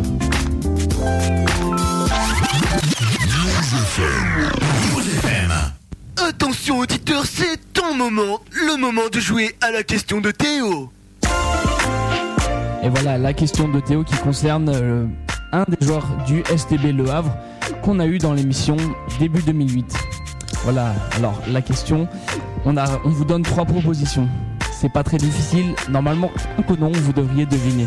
Première proposition. TJ Thompson. Deuxième proposition. John Cox. Et troisième proposition. Fabien Causer. Voilà, je pense qu'au niveau des noms, euh, c'est quand même facile. Hein. On redonne le numéro de la radio, qui est le 09 75 24 35 56. Là, moi je vous le refais en plus lent, hein. pour ceux qui, ont du mal au téléphone. Tu que je vais trop vite. Non, non, mais on sait jamais, il y a toujours des gens qui vont dire Oh, j'ai oublié le numéro.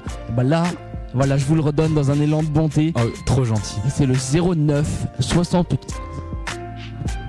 24 35 56. Désolé pour les micros. 75 24 35 56. Voilà pour la partie relou de la question. Ok, on, rappelle que ce sont des places pour le concert de Made in qui sont en jeu.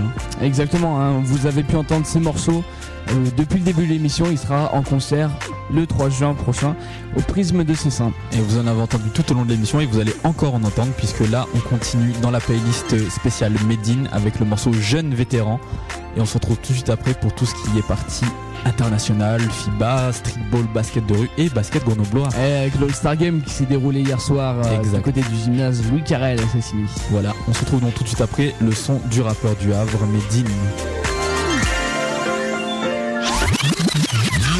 Les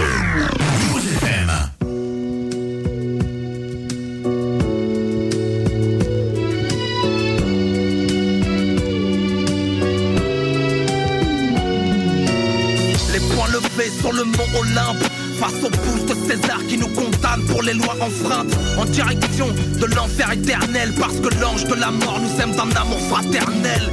J'obtiendrai le martyr avec un stylo. Aussi sûr qu'Arthur H et sa raquette afro.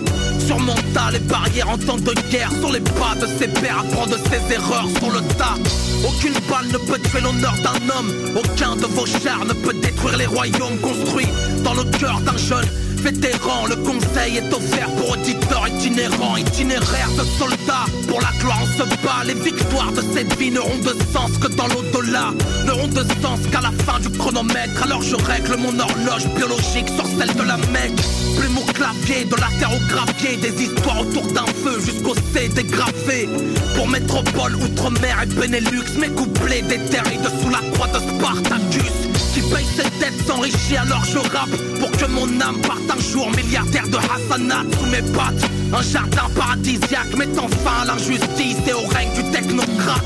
Sortir un disque ou parler publiquement C'est comme d'écrire une poésie. Sur un missile avant son largement Deux albums dans le dos, pas de coup d'épée dans l'eau. Je suis à l'origine d'un renouveau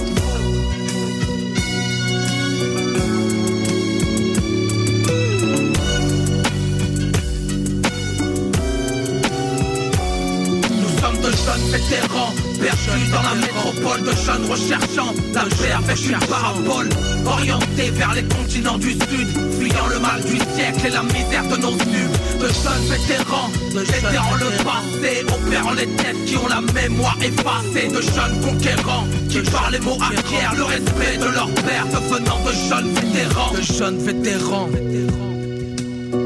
Gina Records Salsa Medine, Arabian Panther.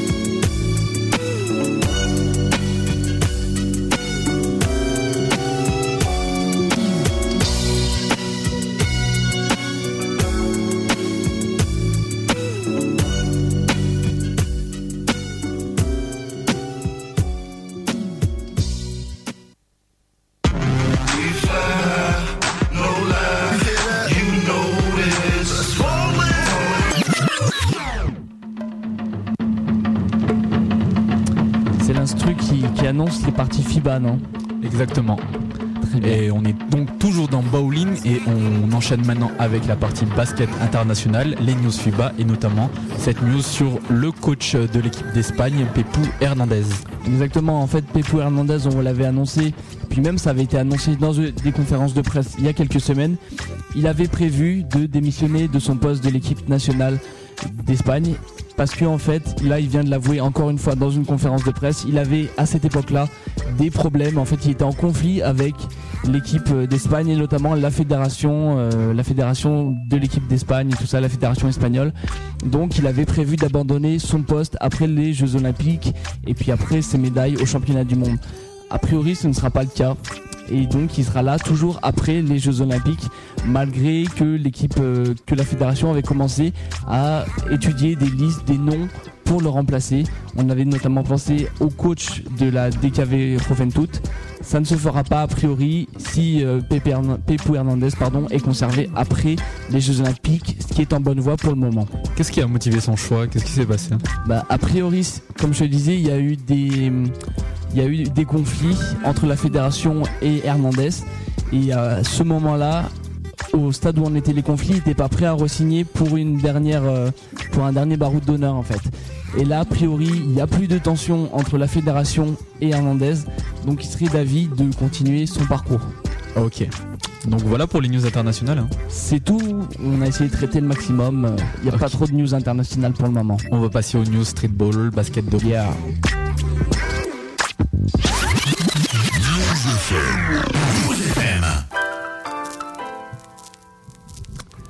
Euh, et tu vas nous parler pour ces news-ci euh, du news en fait encore cinéma qui parle de professeur et encore d'un nouveau film. Ouais, encore une news cinéma hein, dans la chronique Streetball de cette semaine après la news de la semaine dernière sur Spike Lee. Tu t'en souviens Théo? Oui, à propos de Michael Jordan, le Festival de Cannes. Exact. Spike Lee qui prévoit donc de, réaliser un documentaire sur Michael Jordan pour ceux qui qui ne s'en souviennent pas, eh ben, il suffit d'écouter l'émission de la semaine dernière. Hein. Exactement, hein. partie Rolling sur jumpshot.net. Voilà, cette semaine on va parler de Grayson Boucher, aka Professor, qui jouera dans le film Phenom aux côtés de Chris Brown qui aura lui le rôle principal. Donc euh, le film sera dirigé par David Henspow qui faisait déjà partie d'un autre qui a déjà fait partie de la production d'un autre film sur le basketball nommé Who's Yours où jouait notamment Gene Hackman euh, sorti à la fin des années 80. T'as vu ce film? Non, je pense que c'était pas vraiment mon époque. Non, mais bon, je veux dire, tu as pu le voir par la suite. Hein. C'est un film qui traitait notamment d'une équipe de high school qui, qui, a remporté le titre. Euh. Je vais essayer de le trouver alors. Who's voilà. Donc euh, si, tu as un moment, vas-y. Hein. Très bien. Euh, pour revenir nous à notre news et le film Phenom, donc Chris Brown jouera le rôle d'un lycéen qui se présentera à la draft NBA. Et c'est interdit maintenant. Bah écoute, euh, eux ils sont hors des règles, c'est un film, c'est Hollywood, hein, voilà. Ils sont, tout est permis. Et il faut appeler David Stern pour leur dire que c'est fini maintenant, il faut faire une année de fac. De, son côté, professeur, donc euh, Grayson Boucher, lui, se jouera le rôle du meilleur ami de Chris Brown et euh, sera aussi aura son rôle, voilà, sera son partenaire de jeu au lycée. Bien sûr, hein, il est là pour professeur basketball. Hein, on va le voir faire 2-3 dribbles, normal. Donc euh, récemment connu pour sa participation au show télévisé Streetball sur ESPN, suivant les joueurs de l'équipe euh, américaine End One dans leur match à travers les États-Unis, Grayson Boucher s'est servi de sa notoriété et notamment de son image vendeuse pour jouer dans par exemple Semi Pro, où on faisait gagner des places sur jumpshot.net. Il a un petit rôle, voilà, et il a aussi joué dans Ball Don't Lie où joue aussi euh, le chanteur Nick Cannon, euh, mari de Maria Carey. Oui, exactement. Oui, tu lis les gala. Ah, bien sûr, j'écoute Ladies Fever euh, tous les samedis. Donc Ball Don't Lie, c'est un film sur le basket où Grayson Boucher, professeur, a donc le rôle principal. le film sur le basketball, il est basé sur un roman de Matt de la Pena je pense que ça ne dit rien à personne. Enfin, moi en tout cas, toi peut-être Théo, je sais pas. Je ne connais pas cette personne. Voilà, mais il a fait un roman sur le basketball. Écoute, euh, voilà, ça, c'est toujours bon à savoir. Hein. Le film devrait sortir en fin d'année, Ball Don't Lie, donc voire en début d'année prochaine. Après des projections plutôt réussites à certains festivals, euh, notamment le festival de Tribeca par exemple aux États-Unis. Donc, euh, qu'est-ce que t'en penses toi du statut de streetballer acteur de, de ce joueur? Bah, moi ça me surprend en fait parce que le streetball a toujours quand même revendiqué une espèce d'identité en fait par rapport au propre streetball. Et là j'ai un peu l'impression, bon c'est, je veux pas le blâmer ou quelque chose comme ça, qui sort un peu de ce cadre-là, de l'identité qui s'était forgée avec One et compagnie, et que bah il va un peu faire les pop stars aux côtés de, Chris Brown, tu vois. Bon c'est, c'est quelque chose, ça peut lui apporter que, ça peut lui apporter du bien dans sa carrière mais moi je comment dire c'est pas vraiment le professeur que j'aime regarder jouer. Par exemple le voir jouer dans un film à côté de Chris Brown euh, personnellement euh, bah, j'aurais bien vu un acteur tu vois quelqu'un qui joue bien au basket mais professeur en lui-même euh, je pense que ça dépasse un peu le cadre du streetballer pur quoi. Et eh ben moi au contraire ça me fait super plaisir parce que j'en ai marre par exemple est-ce que t'as vu le film Crossover où joue Hot Sauce? Ouais.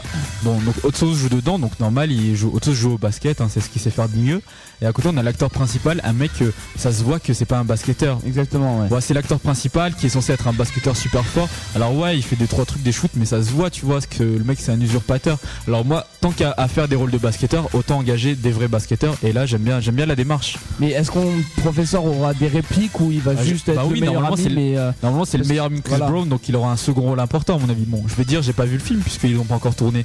Moi, je le connais pas trop en fait en tant qu'acteur. Je sais pas parce que tu peux voir aussi si les acteurs sont crédibles ou pas. Lui, on sait qu'il est très bon au maniement de la balle.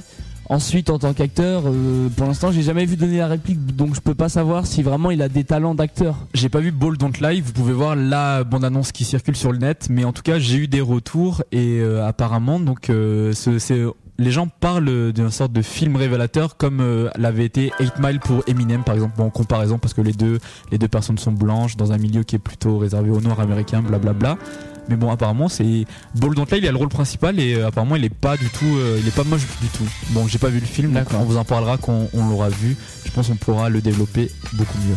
Autant pour moi. On va passer au basket grenoblois. Si, si. Ouais.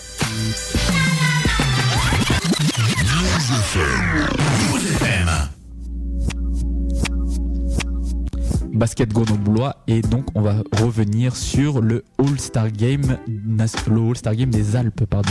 Oui, de régional pré-national. Exact. Oui, bah nous on y était hein, pour ceux qui étaient aussi dans la salle. Voilà, on a commenté euh, les matchs, les concours à trois points, concours de dunk. On avait aussi un match en e-sport. En avance de ça, voilà, on va le développer.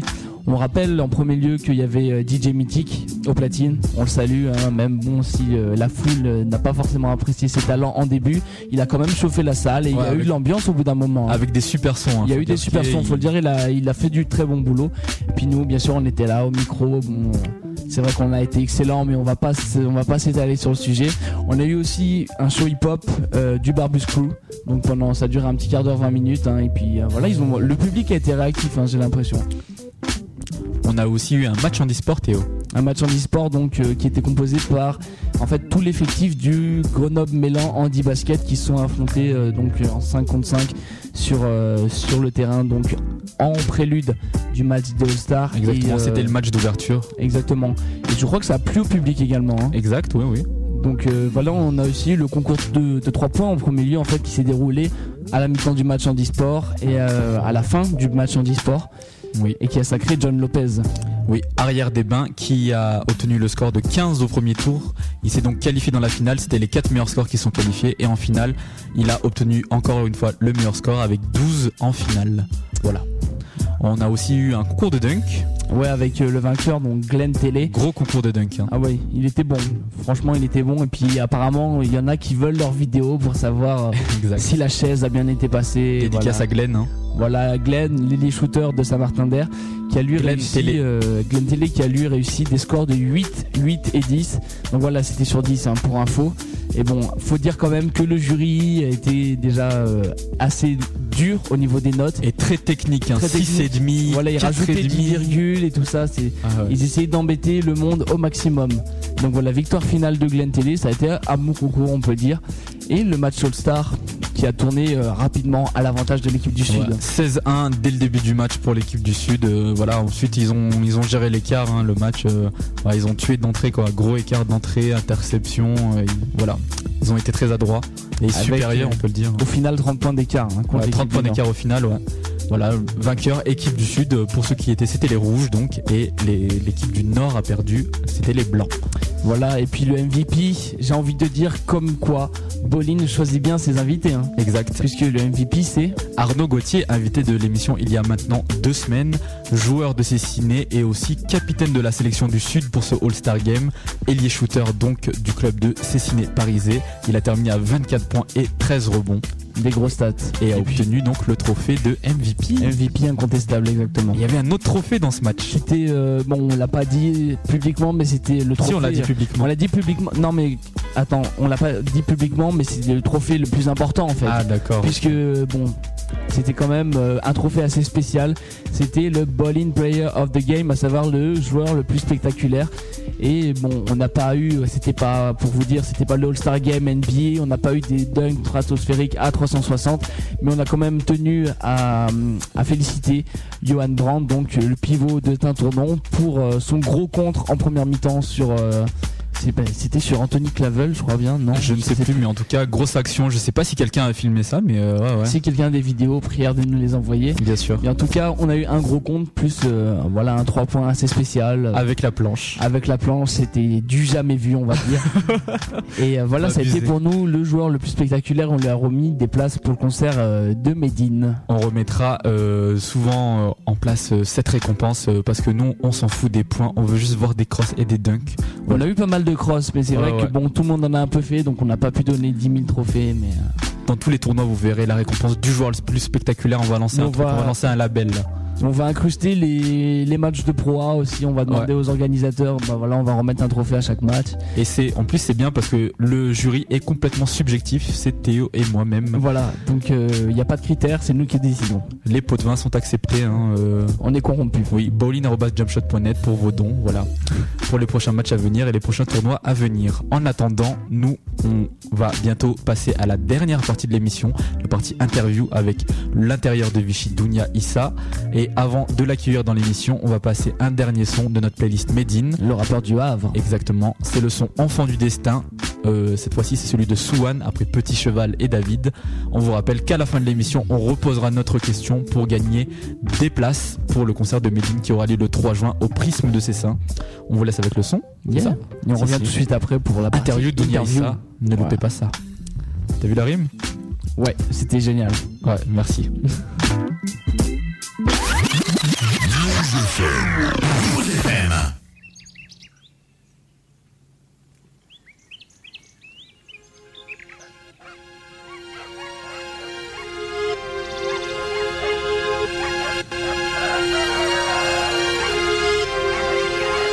petit matin, seul son cri s'élève, le coq hurle à la mort et le soleil se lève. L'aube est parfumée de soja, Swan est vietnamienne et son père est soldat. Petit papa qui cache ses larmes, il se lave le visage et charge son arme. Une balle à laisser vers le ciel, il part pour le front, les yeux vers le ciel. Il quitte le village, ses enfants et sa femme. Bientôt il retrouvera les déserts de Napalm. Swan et ses frères ont mal, mais ne pleure pas. Petit papa, je t'en prie, ne pars pas. Désormais, la jungle s'offre à lui, les mines chantent et les balles sifflent la nuit. S'il pleut la nuit, seul un arbre pour abri tant qu'il vit. Il écrit à sa famille, seul souci. Parti depuis des heures en éclaireur. Le mot d'ordre est clair, il n'a pas le droit à l'erreur. Il se baisse, observe l'ennemi. Étrangement dans la nuit, il pense à sa fille. La première balle en pleine rotule, puis la seconde. Petit papa capitule, abattu par un ennemi poseur de mine. La troisième lui déchire la poitrine. Juan, au réveil n'est plus la même. Elle connaît la nouvelle que son oncle lui amène. Elle reste assise, les idées noires et peines. Loin d'avoir digéré la douleur vietnamienne. Aucun scrupule dans leur politique meurtrière. Ils brandissent le plan et par derrière croisent le fer. En Occident, ils ne comprennent rien. Rambo a tué mon père c'est nous les assassins. L'agent orange qui déforme nos visages. Ils nous mentent en abreuvant de coca nos villages. Enfants du destin ici pour mes frères. Maintenant, ils sauront ce qu'est la guerre.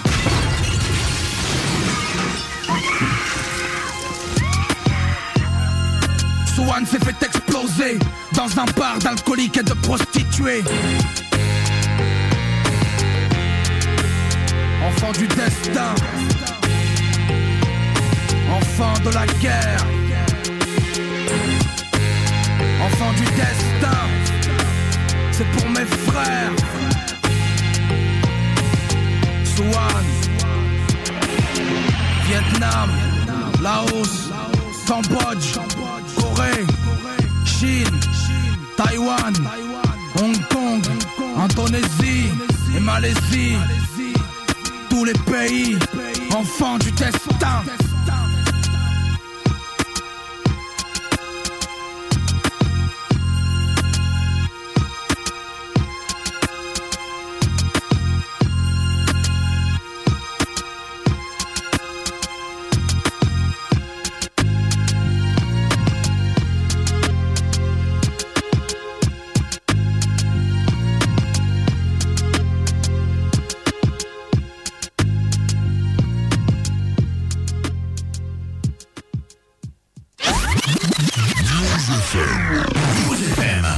Toujours sur Baoline et c'est l'heure de l'interview de l'invité de la semaine.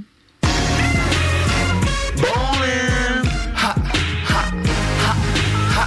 Théo et Rina aux manettes pendant deux heures, heures, heures.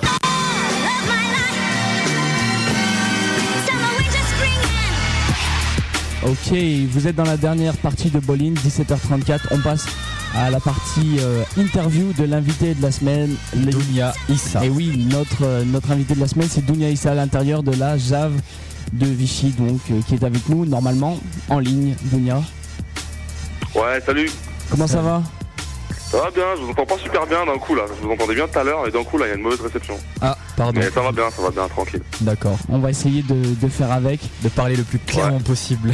Donc voilà, est-ce que euh, bah, pour ceux qui ne te connaissent pas, est-ce que tu peux te- t'introduire brièvement aux auditeurs? Euh, bah, Dunia Issa, joueur de la d'Arc Vichy. Euh, je jouais avant à Clermont. Je suis venu cette année à Vichy. On a fait une super année. Voilà, je suis All-Star cette année, meilleur défenseur 3 aussi. Et on a fait une super saison, finale de la semaine des As de Pro A, voilà. Voilà pour le Pas résumé. mal pour un promu. Ça fait la, ça fait la promo, hein. Tu nous as fait la promo, là. quoi Tu nous as fait la promo All-Star, meilleur défenseur. Ouais, j'ai vu mon CV un peu, je me vends, Ouais. Je sais faire les churros, les crêpes. Non, non, mais c'est vrai que je suis pas, je suis pas une grosse, grosse figure du basket français, donc euh, bon, j'essaie, j'essaie de, de dire des mots qui frappent un peu pour que les gens aient des repères un peu. Bien sûr, les gens maintenant ont situé le personnage. Avant ça, on va quand même commencer avec les débuts, hein, histoire de, de- toujours on fait la genèse des joueurs. Donc, quand et comment as-tu commencé le basket? Euh, le basket, j'ai commencé ça euh, assez tard finalement. hein. J'avais à peu près euh, 15-16 ans. Euh, j'ai commencé dans, dans un club de quartier en fait, tu vois. Moi je suis de Toulouse à la base Mhm. et j'ai commencé dans, dans le club de mon quartier, euh, du Mirail. Et voilà, petit à petit j'ai gravi les échelons, euh, petit à petit tous les niveaux quoi. Ok, donc tu nous l'as dit, t'es de Toulouse, t'es ensuite passé à Clermont. C'est en N2 Ouais. et en N1 C'est ça. Exactement. Comment ça s'est passé ces années là-bas, euh, donc euh, dans le monde amateur en fait? Euh, clairement, comment ça s'est passé Si tu veux, je suis arrivé, je suis arrivé, on était en National 1, donc Ouais. tu vois, c'est pas forcément un mauvais niveau, hein, c'est troisième division, c'est c'est même bien. Et on avait l'ambition de monter très vite à- en Pro A, tu vois. Et il se trouve qu'on est monté la, la première année ou la, dès la première année, alors que l'objectif était de monter sur les trois ans qui arrivaient. Donc euh, c'était une année exceptionnelle, hein, franchement, c'était du bonheur. Et très vite découvert le monde pro en fait, tu vois. J'ai pas trop le temps de m'attarder sur euh, un national, euh, tu vois. Je, je suis arrivé très vite euh, dans le monde pro. Et donc euh, à la base tu joues en N2 et en N1. Est-ce que tu Ouais. avais le temps d'occuper un emploi parallèlement à ton, ton taf de basketteur? Non, parce qu'en fait, moi, j'étais, euh, moi, j'étais, euh, j'étais, très jeune, tu vois. Je sortais à peine de- de- du lycée. Ouais. Donc, j'étais vraiment pas dans l'optique de bosser à côté, quoi. J'a- J'avais un petit salaire qui me suffisait largement pour vivre, et j'avais pas de famille. J'avais pas besoin de m'occuper de ma famille, j'en avais pas à l'époque. Donc, euh, voilà, hein, j'étais concentré, concentré sur moi-même, et j'avais pas besoin d'un boulot. On me l'a pas proposé d'ailleurs. Est-ce que c'est juste le basket, mon, mon petit salaire de basketteur et, et un appartement. d'accord Est-ce que c'est dans cette période justement où tu, tu, tu progressais que, que tu as fourni de gros efforts afin de passer un cap? Euh, ouais, ouais, c'est, sûr. C'est, toujours une période particulière où, où t'es un peu, euh, t'es concentré sur, euh, voilà, les progrès que t'as à faire. Tu, tu fais beaucoup de sacrifices, que ce soit financier, sportif, tu vois. Tu t'investis vraiment à fond dans, ton, dans ta passion et tu te dis qu'un jour ou l'autre, ça paiera avec euh, des contrats plus rémunérateurs, on va dire. D'accord. Et je voulais savoir aussi à un moment, parce que c'est vrai que tu es un joueur, on l'a dit, extrêmement défensif et moins Ouais. tourné vers l'attaque. Est-ce que c'est Ouais. par exemple à cette période de ta carrière où tu t'es dit, bah, je vais plus me centrer sur la défense que sur l'attaque par exemple? Euh, ça s'est fait petit à petit en fait. J'ai toujours eu des, des- des qualités défensives et des pré- prédispositions pardon, pour, euh, pour défendre. Euh, mais finalement, quand tu arrives dans le monde pro, euh, petit à petit, bah, les coachs ils essayent d'utiliser au maximum ce que tu sais bien faire. Donc euh, j'ai pas mal de potes à moi qui ont pas cerné leurs qualités et qui ont jamais pu percer dans le milieu pro à cause de ça. Tu vois, et qui s'éparpiller étant jeune, tu veux un peu tout faire. Tu veux, tu veux, même si t'es pas un super attaquant, tu vas vouloir attaquer. Et au bout du bout, ça va pas marcher et tu vas être sur le banc.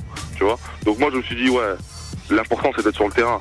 Tu vois. Donc euh, moi, je me suis dit, bon, je vais essayer déjà d'être sur le terrain. Donc en essayant de faire, euh, d'exploiter au mieux mes qualités.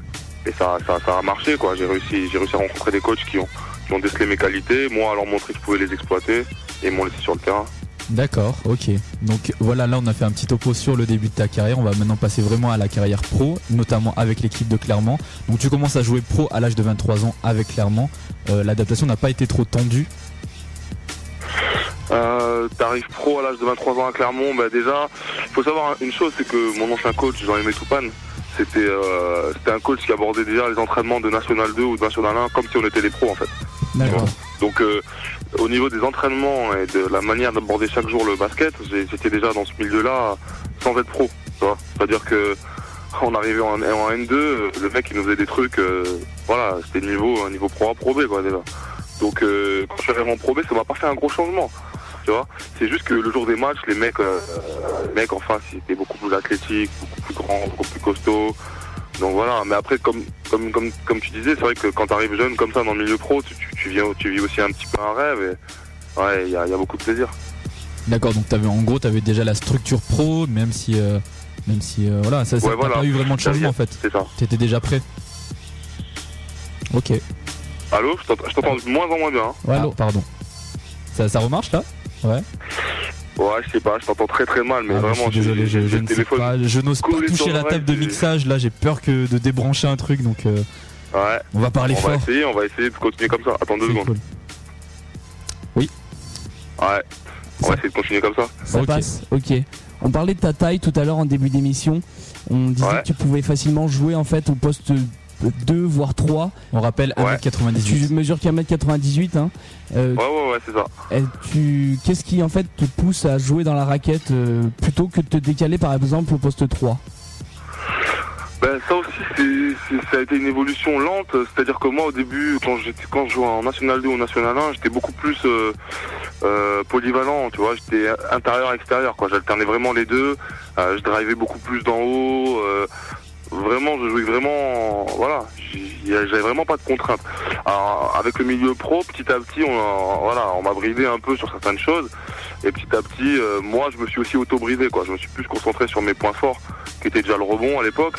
Et c'est vrai que petit à petit, ça a fait que j'ai fini vraiment dans la raquette exclusif, 4 quoi, tu vois. En shootant de moins en moins, de loin, et euh, prendre de moins en moins d'initiatives offensives, tu vois. Mais après, bon, c'est c'est à moi de le retravailler pour que ça revienne. Hein. Et en toujours avec Clermont donc en 2006 l'équipe descend en Pro B. Toi tu, Oui. tu vas rejoindre Vichy par la suite. Qu'est-ce qui t'a motivé pour ce choix là Euh, C'était pas évident, j'étais en fin de contrat avec Clermont. Euh, je sentais qu'on arrivait à la fin d'un cycle, tu vois, vraiment qu'il y avait pas mal de joueurs emblématiques qui avaient quitté le, qui avaient quitté le club. Et là, on arrivait à au, au bout d'un cycle, je le sentais, tu vois, le, le discours du coach, euh, voilà, ça commençait un peu à s'essouffler, euh, même au niveau de, l'état d'esprit des joueurs, dans l'équipe et tout. Donc moi, moi j'avais beaucoup de responsabilités dans cette équipe et j'avais participé à la montée de cette équipe en Pro A, donc ça me faisait un peu mal au cœur de partir, mais j'avais une famille, il fallait faire des choix, quoi. Donc si je restais à Clermont l'année dernière, bah je serais resté toute ma carrière. Donc euh, j'avais pas le choix, il fallait que je tente l'aventure ailleurs, dans un club euh, qui me proposait autre chose, un autre projet. Et Vichy ils s'inscrivaient dans ça en fait. Ils sont venus me voir avec euh, un projet intéressant, une équipe qui était déjà compétitive en Pro B, puisqu'elle avait tout écrasé. Euh, elle avait écrasé la concurrence en Pro B en montant euh, haut la main. Donc je me suis dit ce serait pas mal si je pouvais ajouter ma, ma pierre à, à cet édifice. Et tu l'as donc ajouté puisque maintenant tu es à Vichy et tu es le deuxième meilleur rebondeur du championnat. On suppose que tu as une grosse détente, non? 1m98 pour aller taper les mecs là qui sont dans les plus de 2 mètres et tout. Pardon, t'as dit quoi sur la fin J'ai entendu à partir de rebondeur et après Ah pardon, Ouais, mon micro, c'est doit être mon micro qui passe pas. Théo, tu l'entends bien Moi j'entends très bien. Bah c'est c'est Ouais, moi, je sais, ma mais moi, je, je te jure, eh, franchement, là, je suis en train de faire un effort de concentration depuis tout à l'heure. Bah merci à toi, merci Je à toi Donia. Je t'entends pas du tout. hein. On parlait donc du fait que Je tu, tu comprends pas d'ailleurs parce que quand tu m'as appelé, je t'entendais super bien et d'un coup, euh, la réception s'est gâtée. Je ne sais pas. On va essayer, Ouais. on va continuer. On, on disait donc que tu, tu étais maintenant à Vichy et tu étais le deuxième meilleur rebondeur du championnat. Ouais. Donc on se disait qu'on supposait que tu devais avoir une grosse détente pour taper des mecs qui étaient à plus de 2 mètres euh, avec 1m98. Ouais, c'est, bah, il y a un peu de la détente. Non, j'ai, pas une détente exceptionnelle, hein. Franchement, j'ai une, bonne détente, tu vois, pour quelqu'un de ma taille. Ah, peut-être un, peu au- un peu au-dessus de la moyenne, mais pas beaucoup plus. Mais ce qui fait la différence, c'est que j'ai un, timing j'ai un bon timing, tu vois.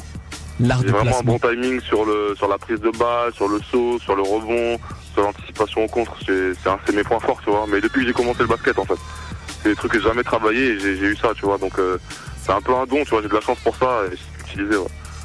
D'accord, et au sein même de, de cette équipe de Vichy, donc depuis que tu es arrivé, qu'est-ce que Jean-Louis Borg veut-il que tu joues comme rôle en fait un, un rôle de leader ou pas? Ouais, je pense que Jean, Jean-Louis me connaissait pas, il m'a découvert cette année, on se connaissait, euh, on avait déjà, j'avais déjà joué contre lui. Ouais, Jean-Louis dans son équipe, euh, il compte, il compte sur moi, je pense par rapport à voilà, ce qu'on dit depuis tout à l'heure, ma défense, mes rebonds, mes contres. Mais après, il sait très bien qu'au-delà de ça, euh, moi, moi comme d'autres dans l'équipe, on, on est des, des leaders, voilà, vocaux. où on intervient dans le groupe, dans la vie du groupe, dans la vie de tous les jours, tu sais, par rapport, au- par rapport à voilà, à l'état d'esprit, tu vois, garder, D'accord. garder, garder cette ligne directrice qui fait qu'une équipe elle va avancer dans la bonne direction. Comme Jimal, comme David Melody, moi ou Zach Moss, tu vois, on est, on est des gars qui, qui cadrent ça, tu vois, et ça, ça, c'est super important dans la vie d'un groupe. Vichy, donc petit poussé euh, de Pro A cette année, finit 7 Ouais. cette saison. Qu'est-ce qui, selon toi, vous a permis de créer la surprise dans ce championnat? Ce qui nous a permis de créer la surprise, bah, déjà, c'est qu'il y avait une bonne dynamique, tu vois. Ça, c'est super important. L'année dernière, Vichy, ils ont été champions au, au Lama. Donc, ils étaient, dans, ils, étaient dans, une- dans une dynamique positive. Et Jimal, il disait un truc qui était, qui était, qui était vrai. C'est que souvent, quand on lui demandait, ouais, vous avez pas peur, vous venez de monter en Pro B, lui il disait, je, ne je considère pas que Vichy c'est l'équipe qui monte de Pro B à Pro A. Je considère qu'on est les champions de Pro B. Donc tu vois, il a abordé cette état, la, saison avec cet état d'esprit de champion. On est champion de quelque chose, tu vois. on n'est pas l'équipe qui monte, tu vois. Mhm. On est champion de Pro B. C'est vrai que ça, c'est là toute la différence, tu vois. Donc on a abordé ces matchs en se disant, on est les champions de Pro B et on va le montrer, tu vois. On va montrer qu'on est, qu'on a un, certain, un certain niveau quand même. D'accord. D'accord, et pendant cette saison 2007-2008, avec Vichy, tu as joué la finale de la Semaine des As notamment. Oui. Qu'est-ce que Cholet avait de plus que, que la Jave pour l'emporter? Cholet, ils avaient plus que nous, je pense, un, meilleur banc. Ils avaient beaucoup plus de fraîcheur physique euh, sur la, sur la, fin, de, sur la fin de la Semaine des As. Et ils étaient déjà habitués à jouer, euh, à, jouer ces matchs, euh, plusieurs matchs par semaine, tu sais, comme ils jouaient la Coupe d'Europe, ils jouaient la Coupe ULEB, et pas nous. Eh ben, on l'a senti, tu vois. Eux, deux matchs par semaine, c'est la routine. Nous, deux matchs par semaine, euh, tu vois, on, on connaît pas. Mais ça s'est senti là. Sur la finale, nous, on était cramés physiquement, on n'en pouvait plus. On avait tourné à 8, je crois. Les matchs d'avant, la semaine des As, c'est toute la semaine des As, tu avais un joueur blessé. Et eux, avec leur effectif à 10 ou 12, euh, ils nous ont, ils nous ont, ils nous ont massacrés, quoi. Ça a été, ça a été très difficile de rivaliser physiquement avec cette équipe. Surtout nous, la Jave, on est une équipe, si physiquement on n'est pas là, on a, on a beaucoup de mal avec ce qui s'est passé. Donc euh, tu disais vous avez été cramé en finale de, de la semaine des As. Est-ce que tu penses que les autres équipes, on a vu des grosses équipes tomber dès les premiers tours. Est-ce que tu penses que les équipes jouent à fond dans ce genre de compétition? Euh, Tu me demandes si les équipes jouent à fond, les grosses équipes jouent à fond ce genre de compétition Ouais, exactement. Franchement, je pense que toutes les équipes qui étaient aux As voulaient gagner, voulaient gagner les As. D'accord. Il y a une exposition médiatique c'est une pause, c'est une pause dans la saison où il y a, vraiment une exposition médiatique euh, sans précédent. T'as des scouts euh, NBA qui sont là pour voir les jeunes, prospects. T'as des, des dirigeants de clubs, des mecs euh, dirigeants européens. Il y a, beaucoup de monde et je pense qu'aucun joueur, aucun compétiteur te dira ouais ouais nous on s'en fout. Les, mecs ils veulent la jouer à fond, tu vois. Le truc c'est que des fois il peut y avoir des relâchements au premier tour parce que des grosses équipes jouent des petites. C'est ce qu'on a vu Le Mans contre contre nous par exemple. Mais ils veulent, ils veulent la gagner, tu vois. Maintenant, est-ce qu'ils donnent les moyens de la gagner en l'abordant de, la meilleure façon possible? C'est une autre question. D'accord. Avant euh, donc euh, la, cette semaine des As, tu as disputé le All-Star Game de Bercy. Est-ce que tu avais imaginé qu'avec une éclosion entre guillemets si tardive, tu as 27 ans, bon t'as pas 40 ans, hein, euh, est-ce que tu avais imaginé que tu puisses un jour figurer parmi les meilleurs de Pro A? Être All-Star, bah écoute, depuis que je suis arrivé en pro, chaque année, j'ai progressé, tu vois, à l'évaluation en tout cas. D'accord. Euh, j'avais une éval meilleure chaque année. Et c'est vrai que l'année dernière, bon, ça s'est pas du tout vu en fait, parce que j'étais à Clermont.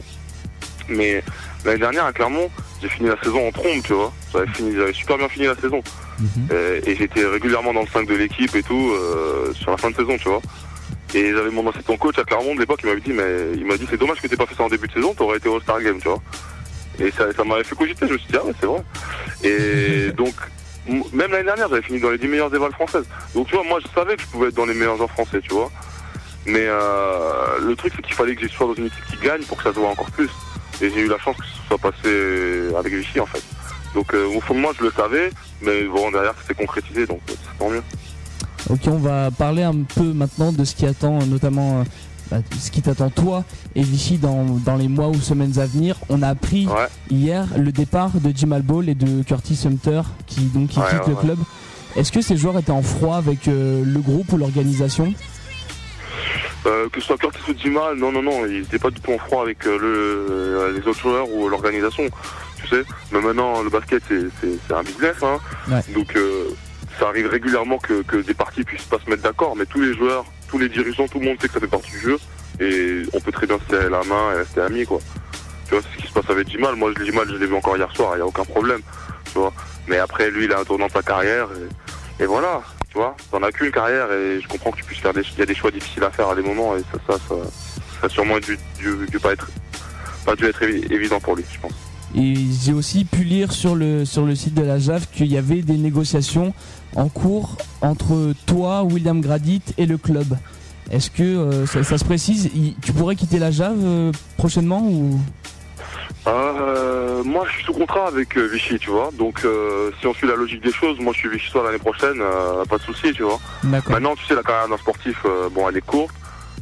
Si, vraiment il y a une, opportunité exceptionnelle ou très très intéressante, bah, je l'étudierai. Mais à la base, je suis contrat avec la Jave. Donc normalement, je devrais être sur l'année prochaine. Sauf si vraiment un rebondissement de dernière minute et voilà, une proposition irrefusable ou quelque chose de très intéressant pour ma carrière. Donc je sais pas. Mais Hmm. sinon, je suis, je suis contrat, sous contrat avec Vichy, ouais.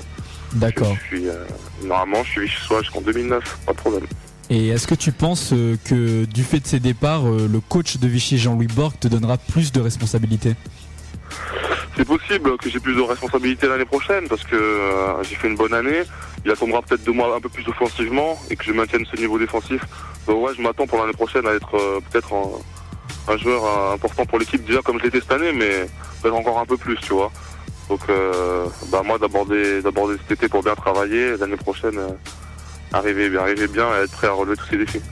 Est-ce que tu as eu justement à l'issue de cette saison ou des précédentes des sollicitations par rapport à une- d'éventuelles sélections en équipe de France de la part des sélectionneurs? Euh, bah écoute, j'ai rencontré le sélectionneur euh, pour être franc avec toi il y a pas si longtemps, la semaine dernière. D'accord. Donc voilà, Michel Gomez, il faut savoir qu'en ce moment, il fait un, il fait un petit tour de France de, de- de tous les sélectionnables, en fait. Donc dans chaque ville où il va, ben, il regarde les joueurs potentiellement euh, sélectionnables dans l'équipe de France. Donc euh, il est venu, il est venu à Vichy, il m'a rencontré. Euh, donc on a discuté un peu de tout et de rien. Je pense qu'il veut connaître les hommes euh, avant de connaître les joueurs. Tu vois, il essaie de cerner un peu la personnalité de chacun, les ambitions de chacun, les qualités et les faiblesses de chacun.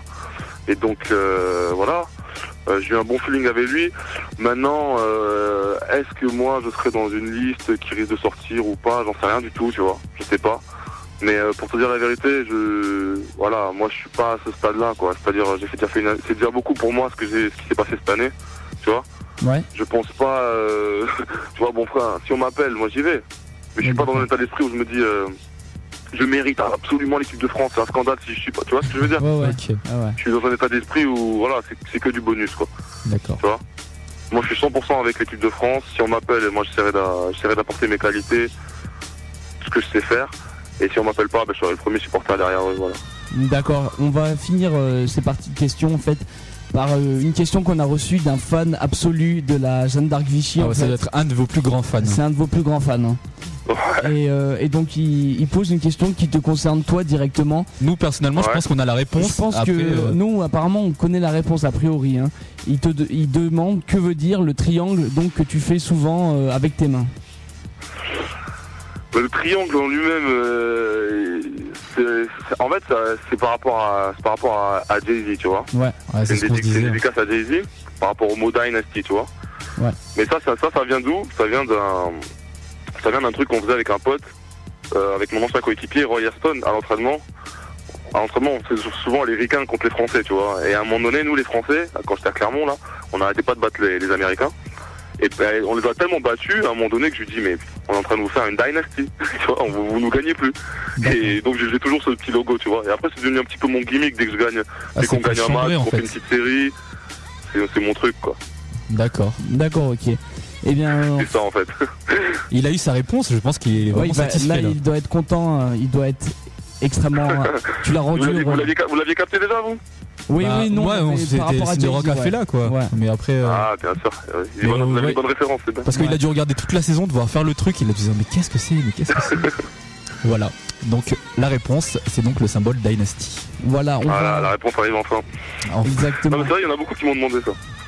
Eh ben, ben, voilà. En tout cas, on a la réponse et tu as rendu un homme heureux aujourd'hui. donc, euh, merci à toi. hein. Voilà, en fait, nous, on va conclure cette interview par, en fait, c'est un peu la marque de fabrique. Attends, avant, de avant fabrique de ça, avant ça, on a, on a fini de poser nos questions. T'as quand même le mot de la fin, quoi. Oui, Maintenant, justement, euh, c'est le mot de la fin. J'allais l'introduire. Excuse-moi, Théo. T'as le mot de la fin, tu peux dire ce que tu veux. Le mot de la fin, je dis ce que je veux. Ouais, Ah ouais, tu dis ce que tu veux. Bah rien de spécial, hein. tous ceux qui kiffent le basket, tous, tous ceux qui euh, qui sont dans des niveaux inférieurs et tout, franchement vous découragez pas, bossez. Moi voilà, je suis arrivé en 3, franchement personne pariait une cacahuète sur ma gueule. Et voilà, j'ai gravi tous les échelons, tous les niveaux, je passé de la voilà, excellente région à N2, N1, Pro B, Pro A. Voilà, tout est possible, faut croire en vous, continuez à bosser et rester positif et y a rien qui vous arrêtera si vous êtes comme ça. Tout ce que j'ai à dire. Ok, très bien, encore un message ultra positif de Dunia Issa. Et maintenant, on va, on va finir en fait avec euh, eh ben, la clé de voûte de l'émission. C'est la partie jingle de l'émission en fait. C'est-à-dire que derrière toi, en fait, il y a une instru là de- dans l'émission On va couper cet instru et tu vas avoir quelques secondes, le temps que tu veux en fait, pour balancer un jingle à l'arrache sur l'émission en fait. En gros, on n'a pas un gros budget, donc on demande à chaque invité de nous faire des jingles. Voilà, c'est ça. Ok, ça marche. Voilà, c'est freestyle time. Hein, Qu'est-ce que tu veux 5, 4, 3, 2, 1. Bowling, baby. Restez connectés, les gars. C'est bowling.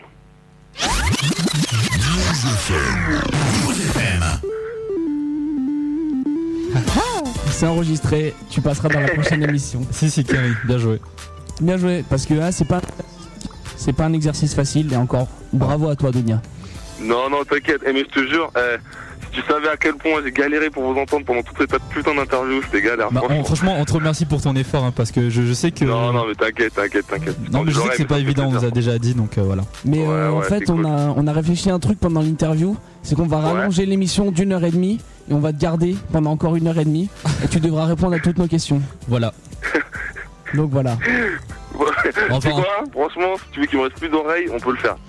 non mais tu pourras, tu pourras écouter l'interview, on entend tout, tout comme il faut. Hein. Ta, voix, le, ton téléphone passe super bien. Je sais pas, ça doit être les réglages internes de la table de mixage là. C'est vrai Ouais, je pense. Mais, hein. mais, mais, comment ça se fait que je... Quand, ah bah, tu m'as pris en ligne tout à l'heure, c'était. Parce qu'on était au téléphone en fait. C'était différent. Là, on est au micro, donc je sais pas, il doit y avoir des branchements euh, mystiques là. Ah, c'est ça en fait. Hein. C'est ghetto style du, du studio. Ouais, ouais, il doit y avoir un truc comme ça. En tout cas, là, nous, on est à la conclusion de l'émission et on va conclure cette émission tranquillement. Donc, euh, tu restes avec nous encore 2-3 euh, minutes. Hein, c'est. On va voir le calvaire est bientôt fini là. Voilà, c'est voilà, c'est bientôt fini. T'inquiète, t'inquiète, je suis là. On va parler des matchs diffusés à la télévision. Et les matchs ah, sur Sport Plus avec euh, le mardi 3 juin 19h30 la proie Asvel contre Nancy game 2 ah, des demi-finales. Ça. va être chaud. Pronostic Dunia. Pronostic, ben moi je, suis avec Nancy, hein, je suis à fond derrière eux. Franchement, c'est mes gars, je les aime bien tous là, les, les joueurs de Nancy. J'espère qu'ils vont battre la Duel. Ok, ok. ouais, ouais, ouais, match encore, hein. Ils ont fait trois finales d'affilée. Et puis même, j'aime bien, ils sont, cool, ils sont cool, ils sont humbles. J'aimerais bien qu'ils gagnent le championnat. D'accord. Bon esprit. Il y a un match également le lendemain, le mercredi 4 juin à 20h30, toujours en proie. Rohan contre Le Mans, toujours le game 2. Pronostic, Dunia ah, pronostic, euh, je pense que ça va être un match de malade, mais je pense que Le Mans, Le Mans va, passer à l'arrache à Rouen. Ils vont réussir à, ils vont réussir à aller gagner là-bas. D'accord. Mais en tout cas, on va noter comme ça, on va noter les pronostics de Dunia. on, les... Bah, je, joue ma réputation de pronostiqueur. et voilà. Et si, si se trompe complètement, on balancera ça dans l'émission comme euh. En boucle. En boucle. ah, ça, eh, ça y est, je t'entends bien. Je t'entends super bien. Ah, ah pour la fin de l'émission, super pour les dernières minutes. Ouais, génial. Ouais, là, je t'entends trop, trop bien. On, on, va parler aussi après les matchs à la télé. On va parler des magazines qui sont sortis en kiosque cette semaine. Ouais. tu lis un peu les magazines euh, basket, Dunia? Ouais, ouais. Ouais, ouais, je lis pas mal, ouais, la presse euh, Lesquels en particulier? Bon, Basket News euh, à fond, cette semaine. Euh, après, je suis pas mal Maxi Basket aussi. Un peu, un peu Reverse, pas mal, j'aime bien. Et quoi d'autre encore? En gros, c'est tout. Hein. D'accord. Voilà, je lis, je Sac majeur? Sac majeur, plus quand j'étais jeune. D'accord. Slam, peut-être les magazines anglo-saxons? Slam, ouais, à fond aussi. Bah, je crois que tu parlais de magazines français, mais sinon, Slam. comment il s'appelle l'autre aussi là? Il y en a un autre que je lis pas mal aussi. Inside Stuff Non Inside Stuff, ouais, voilà. Ok. voilà, en tout cas, nous, on va là pour l'instant parler des, magazines français, notamment le jeudi 29 mai. On a eu le numéro 122 d'MVP Basket avec en couve Jamal Crawford, Tracy McGrady, Steve Nash et Jason Kidd avec le titre en rouge, Loser. Comme quoi, voilà, ils gagnent jamais quoi. Moi, je veux parler de ce titre ah, parce que, ok, bon, Tracy McGrady, Steve Nash, Jason Kidd, ouais, bon, c'est des mecs super forts et bon, ils ont pas encore gagné. Bon, de là à dire loser, mais alors Jamal Crawford, qu'est-ce qu'il vient faire là-dedans? Il est fort, mais euh, ça va quoi. Ouais, mais euh, ouais, ouais j'avoue que lui, c'est vrai que je suis d'accord avec toi. Il, Encore peut-être pas la même. Limite Stéphane Marbury, tu vois, un peu plus euh, légitime. C'est pour parler des Knicks en fait, tu vois. Il fallait quelqu'un pour mettre les Knicks, quoi. Ok, ok. Je sais pas, ouais. Non, non, Jamal Crawford peut-être pas dans cette catégorie parce que c'est vrai que lui, il a jamais été en mesure de gagner quoi que ce soit, tu Exactement. Ouais.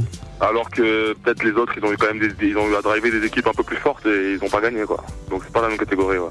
On appellera Pascal Legendre, on lui demandera pourquoi cette couverture. mais après, non, mais après peut-être qu'ils ont pris des mecs super talentueux qui ont gagné. C'est vrai que si tu, si tu parles dans le talent, Crawford il y est, hein, c'est un mec très talentueux et Je, sais pas, je, je trouve qu'il fait tâche sur la couverture. Je... Enfin bon, bref. Ouais, peut-être, ouais, ouais. ouais. Mais Ouais. Crawford, faut savoir que c'est un talent de ouf. hein. Ah, c'est bien sûr, vraiment bien quelque sûr. chose euh, phénoménal. Hein. On va arrêter Mais, de euh, critiquer.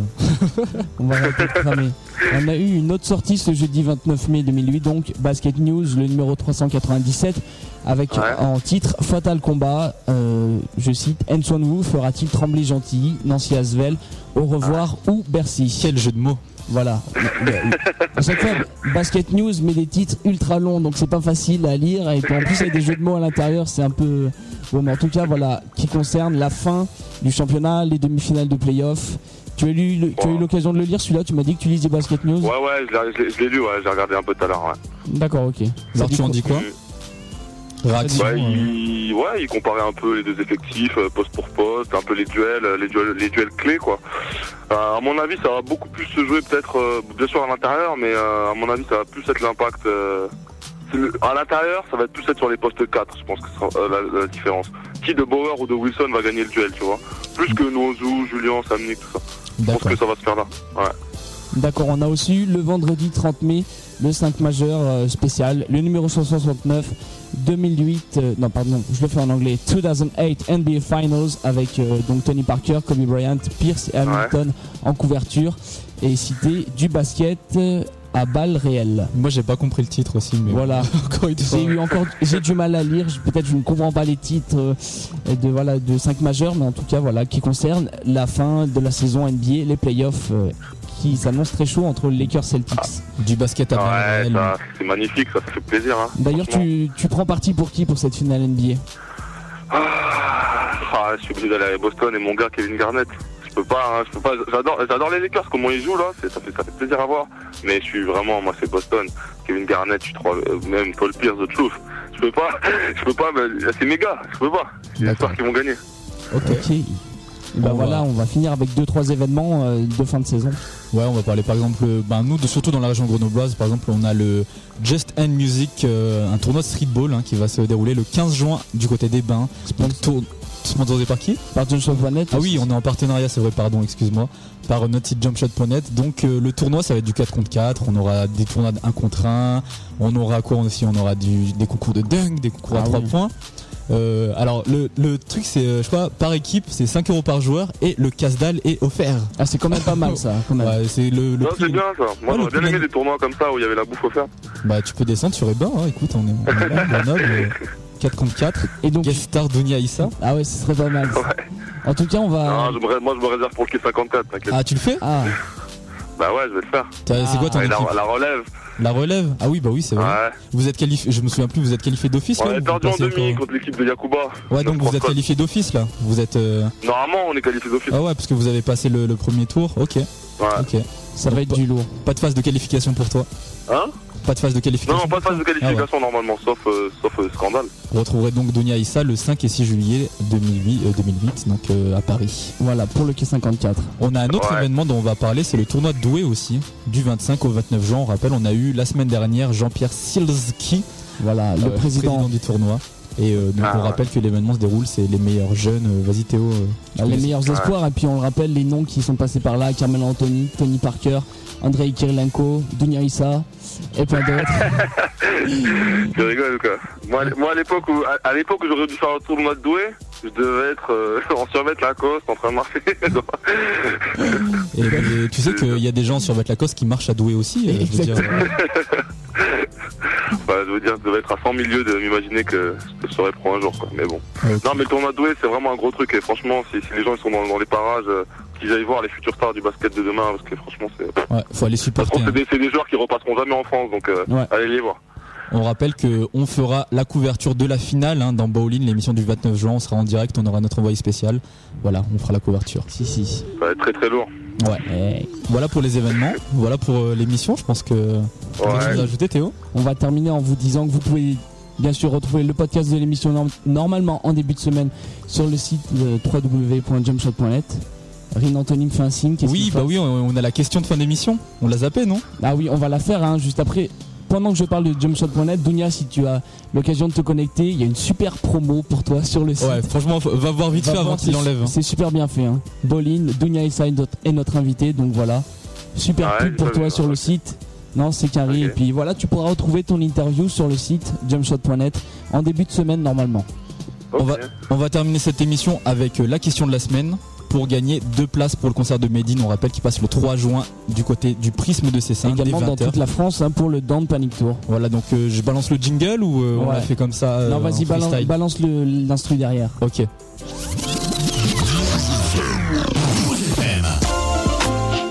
Ok. L'instru Quinry ouais. pour, la, pour la question de la semaine. Et voilà, pour les places du concert de Medine, donc 3 juin, Prisme des Cessins. À savoir quel, euh, quel joueur du Havre est déjà passé dans l'émission Ball Première proposition. John Cox. Deuxième. TJ Thompson. Troisième. Fabien Causer. Voilà, c'est pas très difficile. Euh, voilà, je pense que même Dounia, en débarquant, pourrait répondre à la question. Hein. Ouais, je pourrais répondre. Tu pourrais répondre, donc c'est du conditionnel, tu ne vas pas le tu faire. Ne le feras je pas. peux répondre, je peux répondre. Ou alors, tu nous enverras un mail à l'adresse bowling.jumpshot.net. Voilà. Attends, mais le mes places pour Medine, c'est comment? C'est, euh, bah, ah, ah, il faut, il faut, envoyer le mail, hein. Mardi 3 juin 2008, il faut envoyer le mail. C'est organisé par l'association Original Vibe et News FM, on rappelle. Hein. Voilà. Voilà, on espère vous voir nombreux là-bas. En tout cas, vous, c'est ce email pour répondre à cette question. Je crois qu'on a tout, tout ce qui devait être dit est dit. Ouais, voilà. Juste, euh, voilà, Dunia reste hors antenne, tu vois, parce qu'il se passe toujours quelque chose hors antenne, donc on est obligé de te garder. Ah, ok. Voilà. Qu'est-ce qui se passe en antenne Plein de choses. ok. Des, des, choses. En tout cas, on te remercie pour cette émission. Euh, pas de bon, c'est vous les mecs, c'est super cool. Ouais, c'est cool. Hein. Merci de ta présence dans l'émission. Sympa de m'avoir invité en tout cas. Pas de problème, ah, bah, plaisir. Euh, on rappelle le palmarès, vas-y, vas-y.